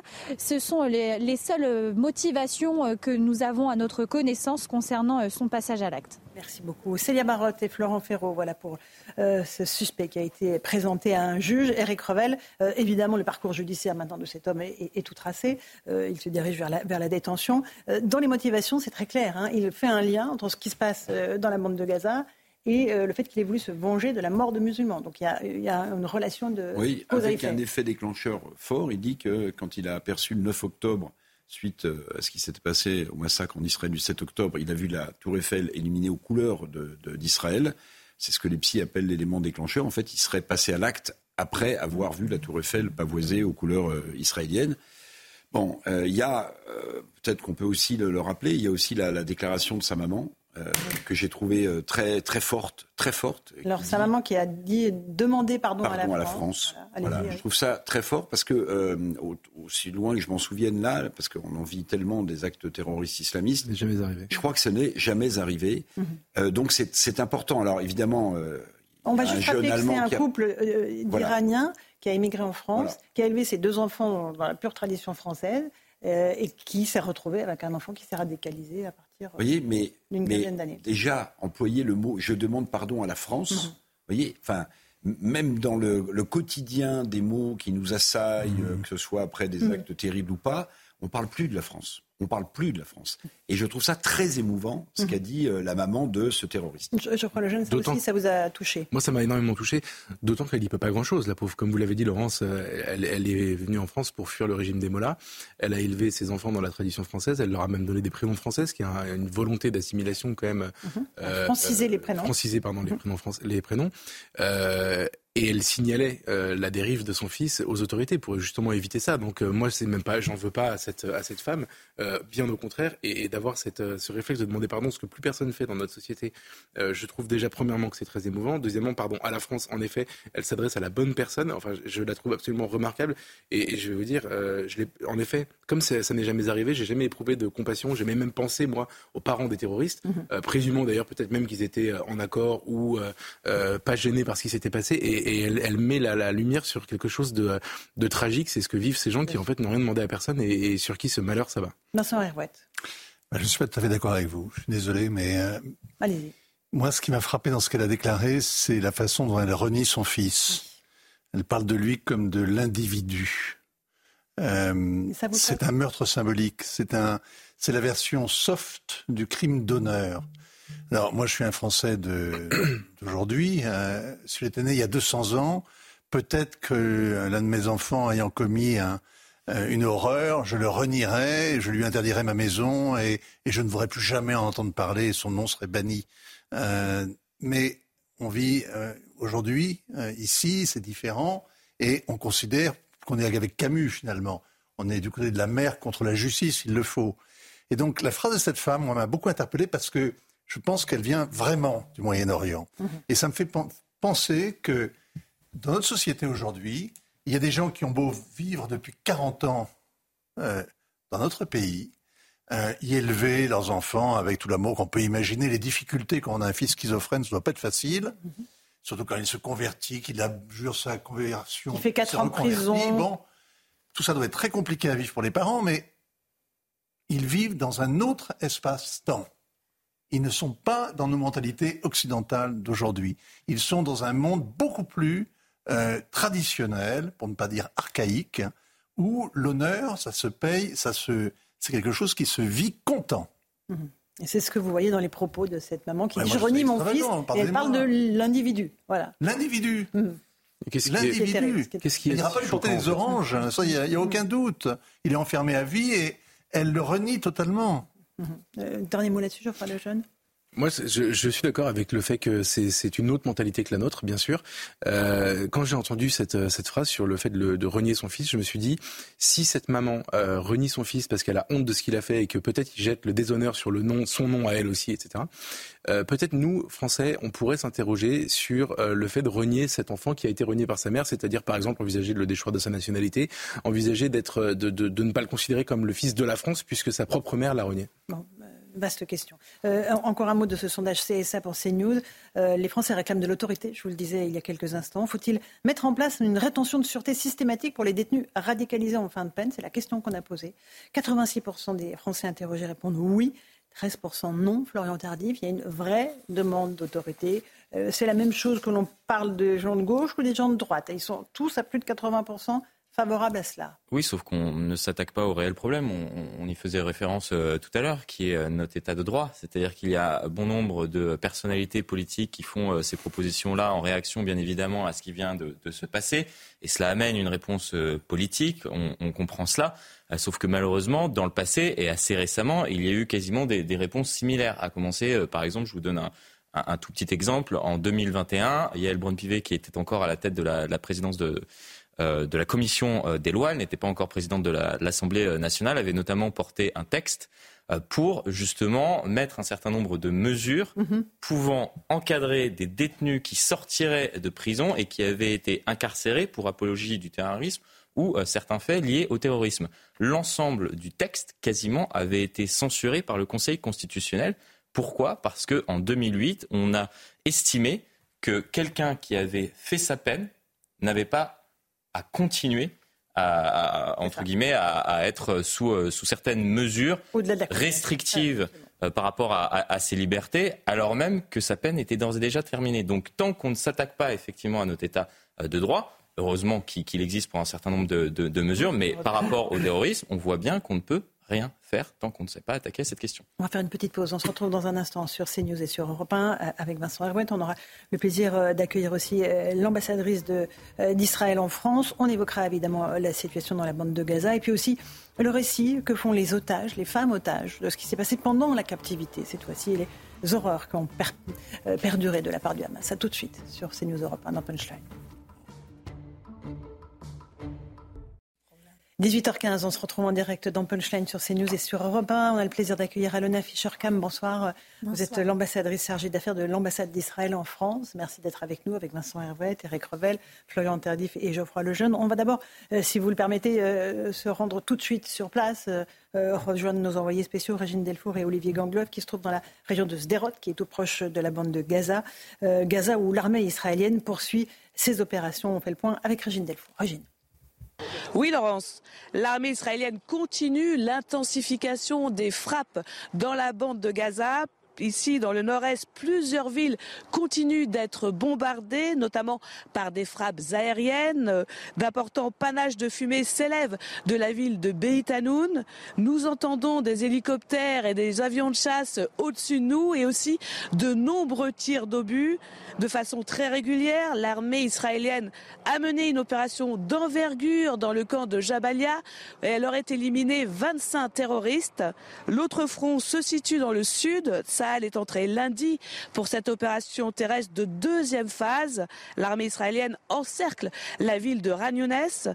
Tsahal qui mène des combats très intenses dans cette région où des milliers de déplacés se trouvent puisque beaucoup de Palestiniens ont fui le nord de la bande de Gaza pour se réfugier dans le sud depuis le début du conflit. Alors l'armée israélienne diffuse des messages en arabe pour exhorter la population à sortir des zones de combat.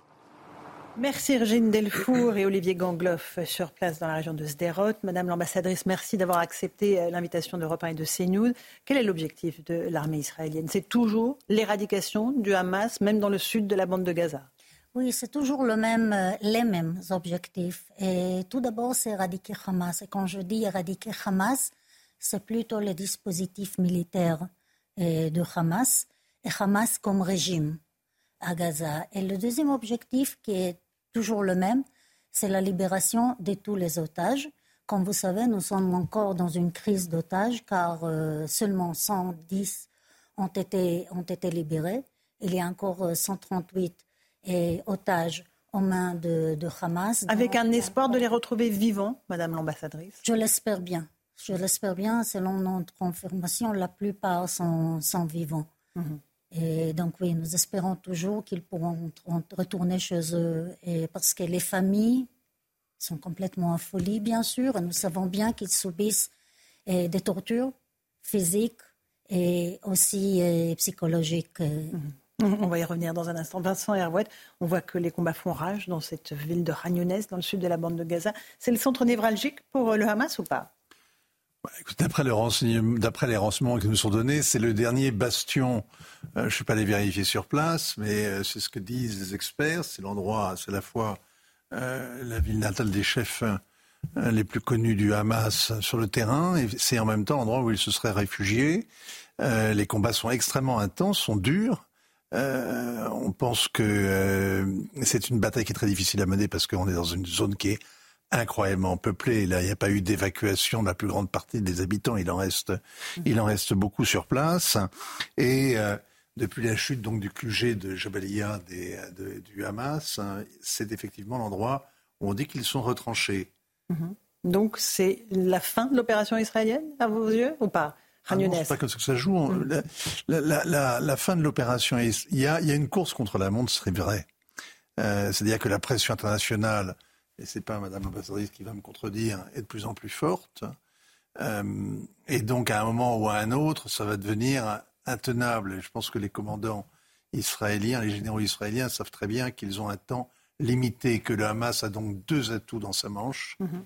Il a à la fois cette pression internationale sur Israël qui va lui imposer tôt ou tard de lever le pied, et il a par ailleurs les otages. Ce sont les deux seuls et derniers atouts des, euh, des terroristes. Madame l'ambassadrice, est-ce que la pression internationale pèse euh, aujourd'hui euh, sur le gouvernement de Benjamin Netanyahu ou est-ce que l'opération sera menée à son terme? Je dirais que malgré les pressions internationales, je crois que tous nos alliés reconnaissent le droit et le devoir d'Israël à se défendre, et pas seulement se défendre, aussi de mettre fin au régime de, Hamas. Donc il y a une pression de, le faire le plus vite, avec euh, minimiser bien sûr la perte de vie que nous regrettons et beaucoup. Les images sont fortes, je suis tout à fait euh, d'accord. Et il faut faire le, maximum pour, pour éviter et le perte de vie. Et c'est ce que, qu'Israël fait, c'est ce que l'armée Israël fait.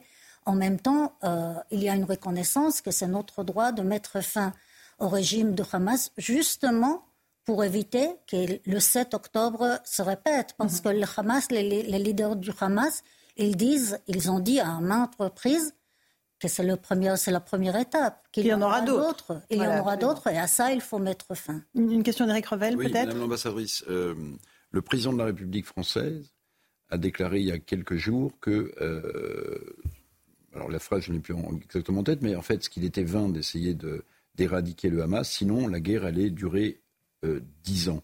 Qu'est-ce que vous pensez de cette déclaration qui venait après celle du 23 octobre où il avait appelé à une coalition globale contre le Hamas? Depuis le début, c'était très clair qu'il s'agit d'une longue guerre. Pour atteindre ces objectifs, ça va être une guerre longue. Dix ans, je ne peux pas vous dire. Je ne sais pas si ça va durer euh, quelques semaines, quelques mois ou quelques années. Bien sûr, je ne suis pas à l'auteur de le dire. Je crois que c'est prématuré et de le dire. Et, mais ça dépend aussi ce qu'on appelle euh, éradiquer, éradiquer mm. Hamas. Pour nous, éradiquer Hamas, ce n'est pas tuer tous les terroristes, aller et tuer 25 ou 30 000 euh, terroristes. C'est pas l'idée, mm. c'est impossible, c'est pas réaliste. Notre idée, c'est mettre fin au régime de Hamas et au dispositif militaire de Hamas. Mm-hmm. Euh, Vincent Herouet, ça vous fait réagir? Je veux dire qu'on a, on a entendu le véritable acteur en dehors d'Israël, le principal soutien de votre gouvernement, c'est évidemment l'exécutif américain. Et Joe Biden a, dévoilé il y a, trois jours quelles étaient, à son avis, la façon dont il fallait concevoir la suite après la bataille de Gaza. Donc, euh, que Gaza ne serve plus jamais de base au terrorisme, ça il l'a dit en premier. Mais il a tout de suite insisté sur le fait que euh, Israël ne pouvait pas occuper Gaza, que Gaza devait être réunifié, à la Cisjordanie sous une autorité palestinienne euh, reconstituée et rénovée. Et tout ça, c'est un véritable défi parce qu'on ne voit pas, vous, qu'est-ce que vous voulez après avoir liquidé l'appareil militaire du Hamas. Quel est votre, c'est quoi le but C'est quoi votre, votre but de guerre après avoir neutralisé l'ennemi? La réponse de Madame l'ambassadrice. Donc, euh, tout d'abord, la, la, guerre a été imposée par Israël. Ça, il faut bien comprendre. Par le Hamas. Et par le Hamas. Deuxièmement, Israël s'est retiré de Gaza, de la bande de Gaza, en 2015, avec l'idée et l'intention de n'y jamais retourner. Et je répète, de n'y jamais retourner. Et c'est toujours l'objectif. Notre idée, ne pas retourner à Gaza. Gaza n'est pas occupé par Israël. Gaza est occupé par Hamas. Pour tout ce qui appelle à la libération de Gaza, c'est la libération de Gaza du Hamas, pas d'Israël. Donc nous n'avons pas l'intention d'y retourner. Ça, c'est sûr. Mais nous devons être sûrs que Gaza, le jour après, et le jour après compte beaucoup pour nous, parce qu'il faut créer une, je dirais, une réalité sécuritaire différente mhm. de, ce qui était jusqu'au 7, euh, jusqu'au 7 octobre. Donc pour nous, Hamas ne sera pas là. Peut-être c'est un peu prématuré pour voir exactement ce qui va se passer, se passer le jour après, parce qu'il faut tout d'abord y arriver. Il faut tout d'abord atteindre les objectifs de, cette guerre. Alors, là, oui, la reconstruction. C'est une grande question qu'il faut qu'il faut qu'on se pose aussi en Israël. Et il faut attendre le jour après. Mais c'est clair qu'Israël ne veut pas être à Gaza. Ça, il faut, il faut être clair. Et Israël ne veut pas déplacer la population de Gaza non plus. Euh, Madame l'ambassadrice, on va euh, revenir maintenant sur ce qu'ont raconté les otages qui ont été libérés, notamment les femmes otages qui ont été libérées. Euh, elles ont, les preuves s'accumulent sur le nombre de viols, de mutilations sexuelles qui ont été commises et lors de l'attaque du 7 octobre et puis après, lors de la détention. L'armée israélienne a diffusé des témoignages qui sont éprouvants. Attention, ils sont durs. Ils racontent les atrocités qui ont été commises.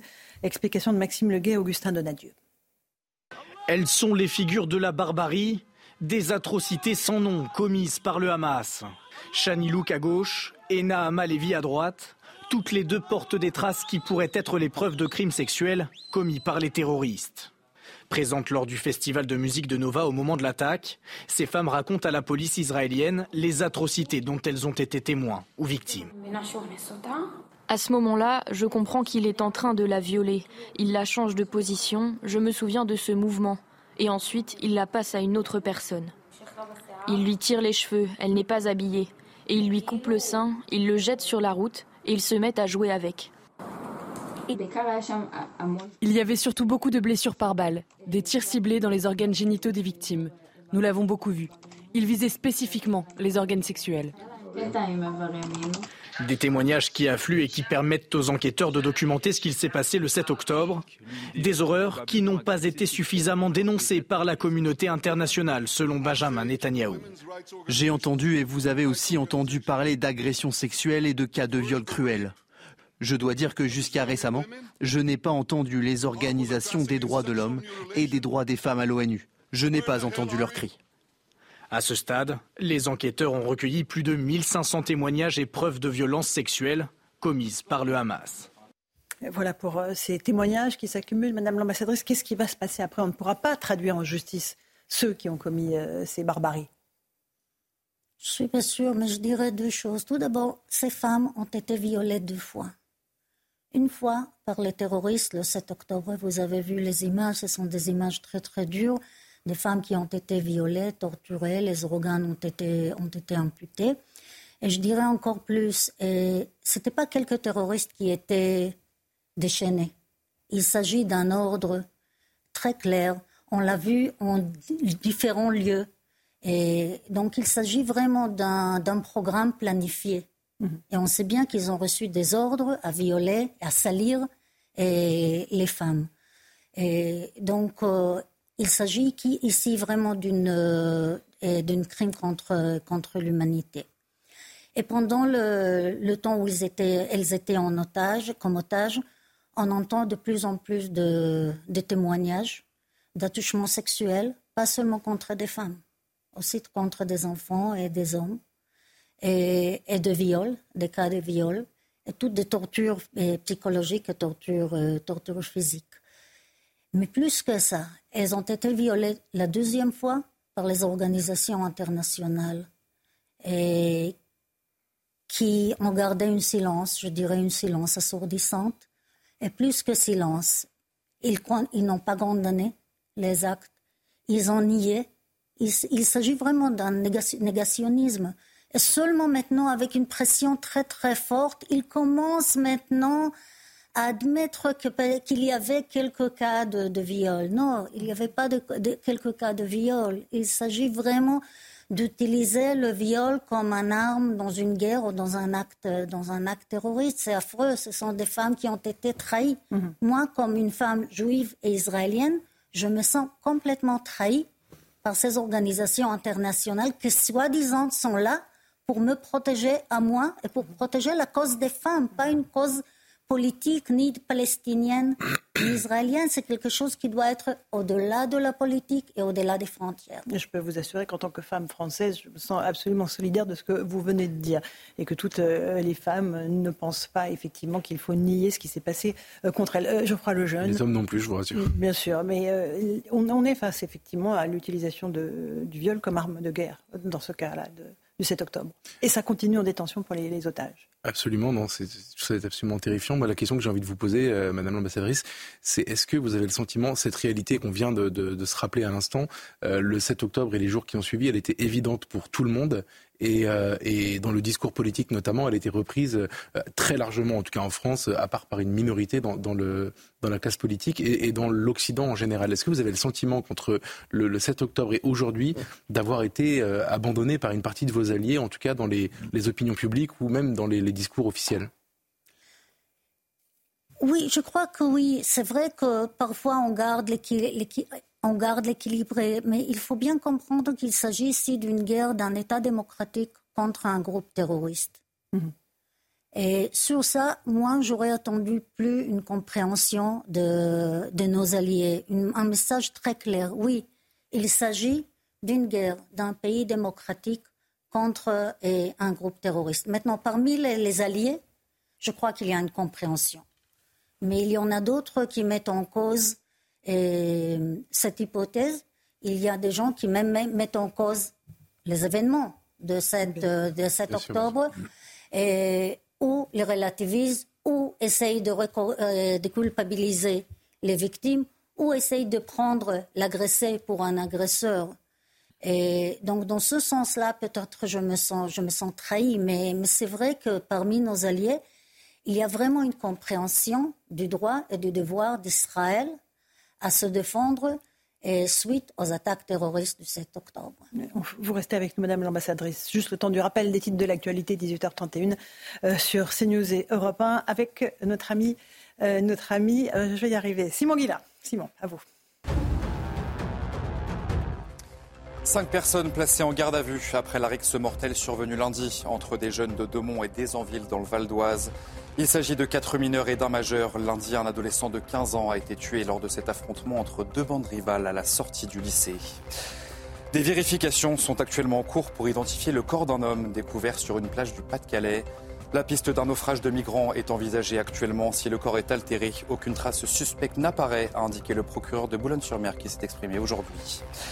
Et puis le patron d'un restaurant bordelais mis en examen dans l'enquête ouverte au mois de septembre sur une quinzaine de cas de botulisme, dont un mortel. Des cas de botulisme liés à la consommation de sardines en conserve, il risque entre 2 et 5 ans de prison et jusqu'à 600 000 euros d'amende.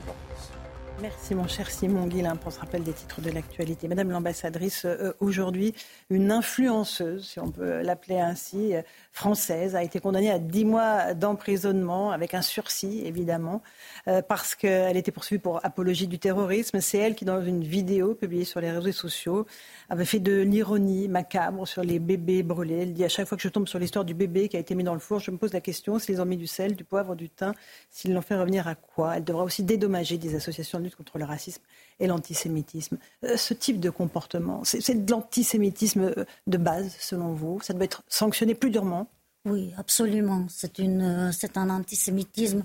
Je crois qu'aujourd'hui, on parle plus des attaques physiques, on parle moins de ce qui se passe dans les réseaux sociaux. Mmh. Et dans les réseaux sociaux, selon mon impression, et pas seulement mon impression, sinon beaucoup d'organisations et, qui suivent ce qui se passe là-bas, c'est affreux. Il n'y a pas de limite à l'expression, euh, aux expressions antisémites très très dures, et surtout dans un moment, un moment très très délicat d'après suite aux attaques de 7 octobre, où nous devons tous faire le maximum pour éviter la provocation, pour éviter la haine. Et, ce qu'on voit, c'est vraiment horrible. Et pour moi, c'est un pur euh, antisémitisme, bien sûr. Vincent Herouet Je vais vous poser une question un peu indiscrète, mais euh, vous étiez en France il y a déjà longtemps. Vous connaissez bien notre pays. Vous y avez travaillé, vous y avez vécu, vous y avez habité, puis vous êtes parti. Et puis là, vous êtes revenu. Est-ce que vous trouvez que la France a beaucoup changé? Je crois que la France a changé, la réalité a changé, le Moyen-Orient a changé. Et hum, je vois beaucoup de, changements, je vois plus de compréhension. Et Mais sur la question de l'antisémitisme Sur la question de l'antisémitisme, je dirais que tout d'abord, j'étais là pendant le deuxième antifada. Il y avait une vague d'antisémitisme inouïe, vraiment inouïe. Ce que je vois ici, et je félicite, c'est une réponse très très dure de la part des, autorités. Je vois des messages très très clairs envoyés à tous les secteurs. Je vois des mesures prises et par le gouvernement, notamment par le ministère euh, de l'Intérieur. Et là, bien sûr, cette condamnation d'aujourd'hui, je crois que c'est un bon signal et c'est une justice rendue et c'est plutôt un très important message et pour ceux qui veulent ou qui pensent mhm. faire ou perpétrer toutes sortes euh, d'attaques antisémites, soit physiques, soit sur les réseaux sociaux. Alona Fischer-Kam, merci beaucoup d'être venue ce soir euh, dans Punchline, ambassadrice chargée d'affaires de l'ambassade d'Israël en France. On fait une petite pause, on se retrouve dans un instant. On reviendra euh, sur euh, l'attentat de Birakem. Le suspect a été présenté à un juge, le terroriste. Il y a une ouverture d'informations judiciaires. On va en parler avec Jean-Louis Brugère, Brugère, qui est ancien juge antiterroriste. Il nous rejoint dans un instant. À tout de suite. 18h40, on se retrouve en direct dans Punchline sur CNews et sur Europe 1. On est toujours avec Geoffroy Lejeune, avec Florian Tardy, Vincent Herouette et nous avons été rejoints par Jean-Louis Bruguière, ancien juge antiterroriste. Bonsoir. Merci beaucoup d'être avec nous. On va revenir sur l'attentat de Birakem qui s'est déroulé samedi soir. Euh, le suspect, l'assaillant, a été présenté à un juge antiterroriste qui a requis le placement en détention provisoire. Les investigations euh, ont été confiées à un juge d'instruction. Quel est le parcours judiciaire désormais de cet individu? Qui, évidemment, avait déjà fait 4 ans de prison, on rappelle 96 heures, à la fin de la garde à vue. Donc, euh, une formation a été ouverte. bon, un juge a été saisi, ou plusieurs, mhm. pas, probablement plusieurs. Donc, il était présenté à ce juge, mis en examen des chefs d'assassinat, tentative d'assassinat en relation avec l'entreprise terroriste. Je suppose, je ne sais pas si le mhm. malfaiteur terroriste a été retenu ou non. Euh, et il va être présenté devant un juge de la liberté de la détention qui va statuer sur la détention. Donc, provisoire. Donc, on imagine mal qu'il ne soit pas mis après, en détention. Après, bien évidemment, le juge en question, il n'y a pas de solution de continuité de rupture entre la flagrance. Donc, le procureur a saisi la brigade criminelle et la DGSI mhm. saisit. Le juge fera la même chose pas une commission rogatoire qui fera en sorte qu'il n'y a pas de rupture dans l'enquête. Euh, j'imagine, euh, Jean-Louis Bruguière, que vous avez vu passer ce type d'individu régulièrement dans votre bureau. Vous avez été euh, en charge du plus grand dossier terroriste de ces 30 dernières années, notamment la rue des Rosiers aux attentats de 95, en passant par l'assassinat du préfet Erignac en Corse. Le, le, profil de cet individu, les Français ne comprennent pas comment il a pu être quasi lâché dans la nature après 4 ans de détention pour un projet de nature terroriste et que en fait, il est, il est échappé à, toutes les mailles du filet. Alors, je comprends tout à fait l'émotion générale, le fait que euh, euh, soit pas acceptable qu'il y ait un attentat. Un attentat mhm. se produit, c'est effectivement un problème, c'est une faille, c'est un, c'est un, sujet réel. Bon, dans le cas d'espèce, si vous voulez, moi, je regarde techniquement ce qui a été fait, ce qui a été dit. Il n'y a pas eu, si vous voulez, on est allé, il n'y a pas eu, a pas eu d'erreur, je veux dire, qui a été faite, en ce sens que L'intéressé a été condamné, on le sait, il a été condamné à 5 ans, donc 4 ans avec sursis. Après, il y a eu un sursis probatoire, donc il y a eu un suivi dans le cas de sursis. Mhm. Il y a eu toute cette polémique, cette problématique sur son profil psychologique, psychiatrique. Mais il, y a eu des médecins psychiatres qui sont, qui sont intervenus, il y a un coordonnateur. Ensuite, une fois que ça a été, je crois que c'est en avril, on, arrive au, bout de la période, donc judiciairement on ne peut rien faire. Et on l'a, on l'a, on l'a mis entre les mains, entre guillemets, la DGSI a pris le relais avec les moyens administratifs dont elle dispose. mais évidemment, on ne peut pas aller jusqu'à la rétention de sûreté. Pas prévu par la loi. Et pourtant, c'est ce que réclament un certain nombre de Français. Oui, alors voilà. Alors, c'est un vrai sujet. C'est un vrai sujet, c'est toute Moi, je veux bien en parler, parce que mhm. j'ai peut-être quelques idées sur la question. Euh, J'ai pensé, évidemment. Euh, la rétention de sûreté, elle était présentée, si par, donc, par des amendements ou par un projet de loi qui a été retoqué par le Conseil constitutionnel parce que c'est inconstitutionnel en l'état actuel de la Constitution. Certes, on peut changer la Constitution, mais je ne suis pas certain que, compte tenu de la configuration générale de l'Assemblée en ce moment, on ait un consensus pour y arriver. En tout cas, c'est un processus long et il faut quand même qu'on sache que c'est qu'une modification qui interviendrait ne serait que pour l'avenir, il n'y a pas de rétroactivité de la loi. Mais comment on peut protéger la société française Alors, qu'est-ce que l'on peut faire en l'état actuel des choses? Je pense qu'il y a, peut-être peut des voies, en ce sens que vous avez la, la loi de 2017, qui est peut-être méconnue des Français, qui a été prise pour sortir à l'époque de l'état d'urgence et qui a permis, c'est unique en Europe, hein, donc de, mettre dans la loi ordinaire un certain nombre de dispositions de l'état d'urgence à condition de les encadrer avec des conditions particulières, dont la visite domiciliaire, en fait une perquisition, qui peut être demandée par l'autorité administrative, condition, à un juge de liberté de détention, lequel donc va dire l'accorde ou ne l'accorde pas. Alors évidemment, dans un cas comme celui-là, je ne parle pas du cas d'espèce que je ne connais pas, mais on pourrait imaginer qu'avec un, un profil extrêmement dangereux, avec des éléments suffisants qui permettent de mettre en œuvre, une perquisition à supposer qu'elle puisse être autorisée par le juge et qui soit positive, apporterait des éléments suffisants pour éventuellement ouvrir, engager des poursuites du chef d'action de malfaiteur terroriste. Mmh. Parce que là, là, comme l'a dit euh, très justement le procureur national antiterroriste, il n'y avait pas d'éléments en l'état suffisant pour pouvoir euh, faire euh, engager des poursuites. Mmh. Pas parce qu'il avait des contacts avérés avec des éléments, des individus extrêmement dangereux. C'est pas suivant. Et Dieu sait si l'AMT donc est, une infraction qui, peut être maniée avec une certaine souplesse, si je puis mmh. dire. Voilà. voilà. Euh, Geoffroy Lejeune, euh, vous êtes le directeur de la rédaction du JDD. On a un sondage CSA pour CNews qui dit que 86% des Français seraient d'accord pour mettre en place une rétention de sûreté systématique pour les détenus radicalisés qui sortent de prison. Il y a une demande de fermeté d'autorité qui est claire. Mais les 86% des Français sont manifestement en colère et euh, veulent quelque chose dont M. Bruguière vient de vous expliquer que ça n'était pas possible. Ça qui est très intéressant, c'est qu'il y a une révolte d'un côté et une phrase euh, très importante que vous avez prononcée, c'est que dans le cas d'espèce qui nous occupe aujourd'hui, tout s'est passé normalement en réalité. Il n'y a aucun dysfonctionnement. Alors moi, ma question, vous avez euh, en quelques phrases à peu près résumé notre problème et vous avez dit à un moment donné que c'est vrai que réformer la Constitution dans l'état actuel de l'Assemblée nationale et enfin du Parlement, euh, c'est très compliqué. Mais si d'aventure, euh, dans, une avec une autre euh, assemblée, enfin autre, avec un autre parlement, un peu plus tard, on pouvait réformer la Constitution, selon vous, quelle serait la priorité si on voulait agir mieux dans ce genre de cas? Alors, vous savez, c'est compliqué parce que, à supposer, on vous dit, on vous j'ai entendu sur un plateau en disant, oh là là, bon, il a été condamné qu'à 5 ans, etc. Bon, à supposer même qu'il ah, fut condamné de plus, à un moment donné, il est obligé de sortir. c'est, le, cas de, bon, et, et, et s'il se passe malheureusement un événement, qu'est-ce qu'on fait? Il n'a pas été. Donc, si vous voulez, c'est un débat qui est très compliqué. On ne peut pas sortir de l'état de droit. En tout cas, moi, je ne l'accepterai pas à titre personnel. Mmh. Donc, c'est très difficile. Mais sans en sortir, qu'est-ce qu'on pourrait Non, mais il y a peut-être une idée. Est-ce qu'on peut faire évoluer la loi actuellement? Vous savez, il y a eu cette fameuse euh, loi qui a mis en place le MICA. Je ne sais pas si vous savez ce que c'est. Voilà, c'est les mesures individuelles de contrôle administratif et de sécurité, qui est quand même euh, euh, qui permet au préfet d'aller assez loin, puisqu'on va, on peut aller même jusqu'à un bracelet électronique, mais on ne peut pas. Alors, on pourrait peut-être envisager, j'en sais c'est possible également, de faire évoluer cette loi davantage, et en la calquant un petit peu sur la loi de 2017, donc permettre à ce moment-là, ce qui n'existe pas, c'est des légers ferenda, ce que je dis, hein, absolument, de pouvoir donc donner au préfet des moyens pour faire demander, donc par exemple une assignation à résidence, voire même donc, donc des mesures beaucoup plus contraignantes mhm. en termes de avec l'autorisation du juge de la détention, donc comme cela existe pour la loi de 2017.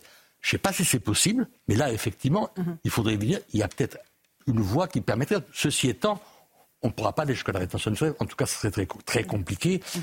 Alors, sauf que la différence qu'il y aurait avec la, loi dans la première, c'est que là, on, fait intervenir un juge judiciaire, donc un juge de la liberté de la détention, qui est le garant des libertés individuelles.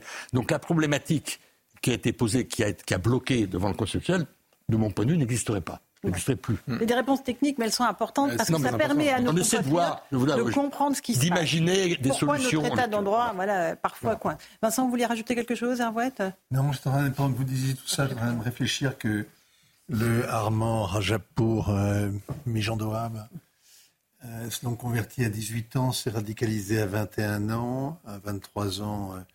Euh, c'est, a été diagnostiqué schizophrène et donc a commis son acte à 26 ans. Il va prendre combien? Il va prendre 20 ans? Il fera 20 ans 25 ans? Là, non, on a du perpétuité avec des peines incompressibles. On met d'autres 30 ans. Ça lui fera 53, 56 ans quand il sortira. 30 ans? On fait 30 ans de prison aujourd'hui? On peut y avoir des peines incompressibles, oui, bien sûr. Oui, mais bon, c'est comme ça. Faut juger. Pas de... Non, mais moi, je veux dire, moi, je peux pas. C'est compliqué. Il pour moi. Non, attendez. Ah, mais il sortira. Il n'y a, pas, a, pas de perpétuité réelle en France. Donc, d'accord, bon, donc il ressortira. Comme aux États-Unis, où ça, cela existe. Hein. C'est le cas dans, un certain nombre de pays. Voilà. Et, et il recommencera peut-être. Donc, c'est un risque que nous prenons. Alors. Bah, j'ai une autre question parce que euh, on, on, parle souvent en fait de, de mesures, mais quand le mal est déjà là. C'est-à-dire que l'ensemble des propositions, et d'ailleurs ça m'étonne un petit peu, euh, l'ensemble des propositions de la classe politique depuis, euh, depuis samedi dernier, c'est lorsque l'on a d'ores et déjà détecté un individu dangereux. Mmh. Mais j'ai l'impression qu'on ne commence pas à agir quand on s'aperçoit qu'un individu est en cours de radicalisation. Et on s'aperçoit que l'ensemble des individus qui ont euh, commis des attentats ces, ces, dernières années, il y avait un problème avec l'entourage proche, que ce soit l'entourage familial ou en tout cas le cercle dans, lequel il évolue. Est-ce qu'on pourrait prendre des mesures euh, sans, sortir de l'état de droit qui permettrait justement d'extraire ces individus qui sont en train de se radicaliser au moment où on s'aperçoit qu'il y a des signaux dans leur entourage qui nous laissent penser qu'il est en train de se radicaliser? Jean-Louis Bruguère, extraire de, de façon combinatoire, je ne pense pas, sauf si on rentre dans un cadre purement judiciaire avec, avec des infractions des poursuites. Mais autrement, on ne peut pas faire davantage que ce qui existe et ce que donne l'arsenal juridique sur le plan administratif. Donc, donc des suivis, extraire. Vous avez aussi, il y a la problématique des réseaux sociaux. Hein Ça, c'est un vrai problème. Mhm. Comment Là, euh, on a beaucoup de difficultés parce qu'on peut prendre des mesures, mais les poursuites, ben, ces réseaux sociaux sont pilotés depuis l'étranger, notamment depuis les États-Unis. Et, et, là, on a un vrai problème. Moi, je me suis heurté, et on se heurte dans le cadre de la coopération judiciaire internationale, au fait qu'on ne peut pas accéder ou que, par exemple, en Californie, le droit californien qui est applicable, beaucoup plus libéral, et j'ai eu des échecs, moi, pour pouvoir, à l'époque, mhm. accéder à des contenus judiciaires qu'on m'a refusés parce que hein, la coopération n'était pas acceptable ou pas possible compte tenu de la loi, la loi américaine. Donc on a, la coopération est un vrai sujet, parce que là, on parle de ça, mais on est dans un phénomène très internationalisé et qu'il n'y a pas que le loi nationale, et que cette problématique, pour moi, des réseaux sociaux est un vrai problème, qui devrait, de mon point de vue, être réglé au niveau européen. bien sûr, c'est ce que tentent de faire euh, les 27. Euh, Jean-Luc Bruguière, est-ce qu'on est, euh, le, conflit, le, conflit, au Moyen-Orient a un impact direct sur la situation en France? On est sur un risque majeur d'attentat, à vos yeux Ou est-ce que c'est, voilà, le, djihadisme d'atmosphère est désormais je ne suis pas, dans notre paysage? membre des services de renseignement français, mais je suis un observateur et je mhm. fais beaucoup de choses. J'ai beaucoup de contacts quand même. Euh, depuis le mois de juillet, même un peu avant, bien avant le, 7 octobre, on avait remarqué évidemment une montée de la puissance, un regain important donc euh, de, l'État islamique qui a des succursales partout dans le monde, hein, en Afrique, en Asie, euh, partout, etc. Mmh. Et, donc, et donc avec un risque potentiel important, il y avait des signaux. Dans, je crois que mmh. M. Darmanin l'avait signalé. Incontestablement, aujourd'hui, si vous voulez, vous appelez ça le d'atmosphère, mais l'incidence, je veux dire, la problématique, et je veux dire, la façon dont l'exploitation qui a été faite sur une confrontation entre le monde musulman et le monde non musulman est évidemment un élément qu'il faut prendre en compte dans l'élévation du risque potentiel. Ça, c'est incontestable. Très bien. Vincent Herouet, vous voulez rajouter moi, je, me posais juste une question. C'est parmi hein, toute la flopée, hein, la petite foule de, terroristes qui ont été en France arrêtés après des attentats, il y en a très peu dont on entend encore parler, parfois de l'un ou de l'autre, parce qu'ils sont des vedettes euh, et qu'ils font parler d'eux ou terrorisent leur environnement pénitentiaire, mais en général, on ne sait pas très bien ce qu'ils deviennent. Est-ce qu'à votre connaissance, il y en a un seul qui se convertit à la démocratie parlementaire, au Bonne question. moi, je suis pas je suis pas, je, je, vois très bien où vous voulez en venir. Et, non, non, mais attendez, moi je ne peux pas vous dire ni oui ni non. Après, la déradicalisation est, un art très compliqué et qui, de mon point de vue, ne fonctionne pas. Il fonctionne, par contre, je l'ai vu fonctionner dans des pays arabes. Parce que l'environnement, c'est un environnement culturel qui est beaucoup plus favorable. Ils ont des moyens donc de persuasion nous n'avons pas, notamment en Arabie Saoudite. Et là, ça peut fonctionner davantage, encore que je n'ai pas vu, euh, je ne suis pas allé quand même voir les résultats, je n'ai pas audité tout ça. Je pense qu'arriver à un certain la déradicalisation est vraiment très, très difficile. Voilà. Mmh, mmh. c'est tout. Mais ça, c'est un avis personnel. Et, et, et, bien évidemment, ça ajoute à la difficulté du traitement, la problématique du traitement de ces gens-là. Mmh. Euh, Florian Tardif, une question, c'est news.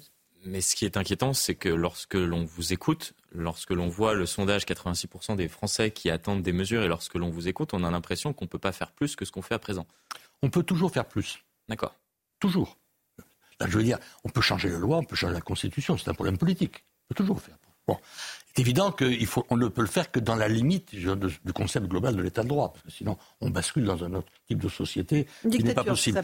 mais, mais, je veux dire, à partir du moment, les Américains Enfin, bon, c'est pas, c'est pas, pas On ne peut pas faire un droit d'exception pour le terrorisme, par exemple entre un droit, non, pas un droit d'exception, mais on peut, on peut aller dans, la, dans, au niveau de la légalité, on peut, on peut, on peut aller relativement loin. Si vous voulez. Ce qui a été fait la loi de 2017 est quand même sans précédent, quand même, parce que on, on, est, on a pérennisé euh, dans la loi ordinaire des dispositions de, l'état d'urgence, qui est une disposition. Donc l'état d'urgence est une, est une, loi d'exception, l'état de siège. J'en conviendrai. Donc, donc il y a, y a, on peut toujours tout faire dans le cadre du débat démocratique, à partir du moment où, mais c'est évident que il y a un élément butoir, c'est la Constitution, il y a des éléments. Alors est-ce qu'on peut la faire évoluer? Est-ce qu'il y a une volonté politique pour le faire? Est-ce qu'il y a une majorité pour le faire? Ça, c'est la vraie question, c'est pas à moi d'y répondre. Non. Ça, vous, ça vous laisse songeur, Vincent Herouette, pour terminer? C'était. Oui, non, mais il y a, il y a, euh, c'est très, c'est une affaire quand on le prend sur le plan, quand on le prend, quand on la prend sur le plan de l'état de droit, euh, qui est un, quand même un concept assez fourre-tout quand même, mm. hein, qui est un, c'est un concept intéressant l'état de droit, mais qui n'est pas si évident que ça. Mais bon, faut donner du contenu. On se rend compte qu'on est pieds et poings quasi liés. Et encore, vous nous avez épargné le détour par euh, la CIDH et par et par l'Europe. Mais on se rend compte qu'on a très peu de marge de manœuvre et donc que la vérité, c'est qu'il est très difficile de faire venir chez nous des gens qui nous haïssent, sauf euh, ensuite à se, retrouver face à cette... Euh, à ces contradictions et à ces impasses. On pose, on pose, non, mais vous posez un autre, problème qui est une réalité, qui est le fait qu'on est dans un concept, on est dans un monde très internationalisé, qu'on a, on, a beau refermer les frontières, si on les referme, ce ne sera pas totalement étanche, en tout état de cause. Elles sont étanches en Arabie Saoudite. Elles ne sont pas étanches en Arabie Saoudite. Non, non pas étanches. Les Saoudiens ont beaucoup de difficultés, même avec des moyens qui sont. Les oui, bah oui notamment, notamment avec le Yémen. Bon, merci beaucoup Jean-Louis Bruguière d'être venu euh, ce soir dans Punchline et euh, sur CNews et sur Europe 1. Dans un instant, c'est Hélène Zelani qui vous attend sur Europe 1 pour l'information et Christine Kelly sur CNews pour Face à l'info. Bonne soirée à vous sur nos deux antennes. À demain.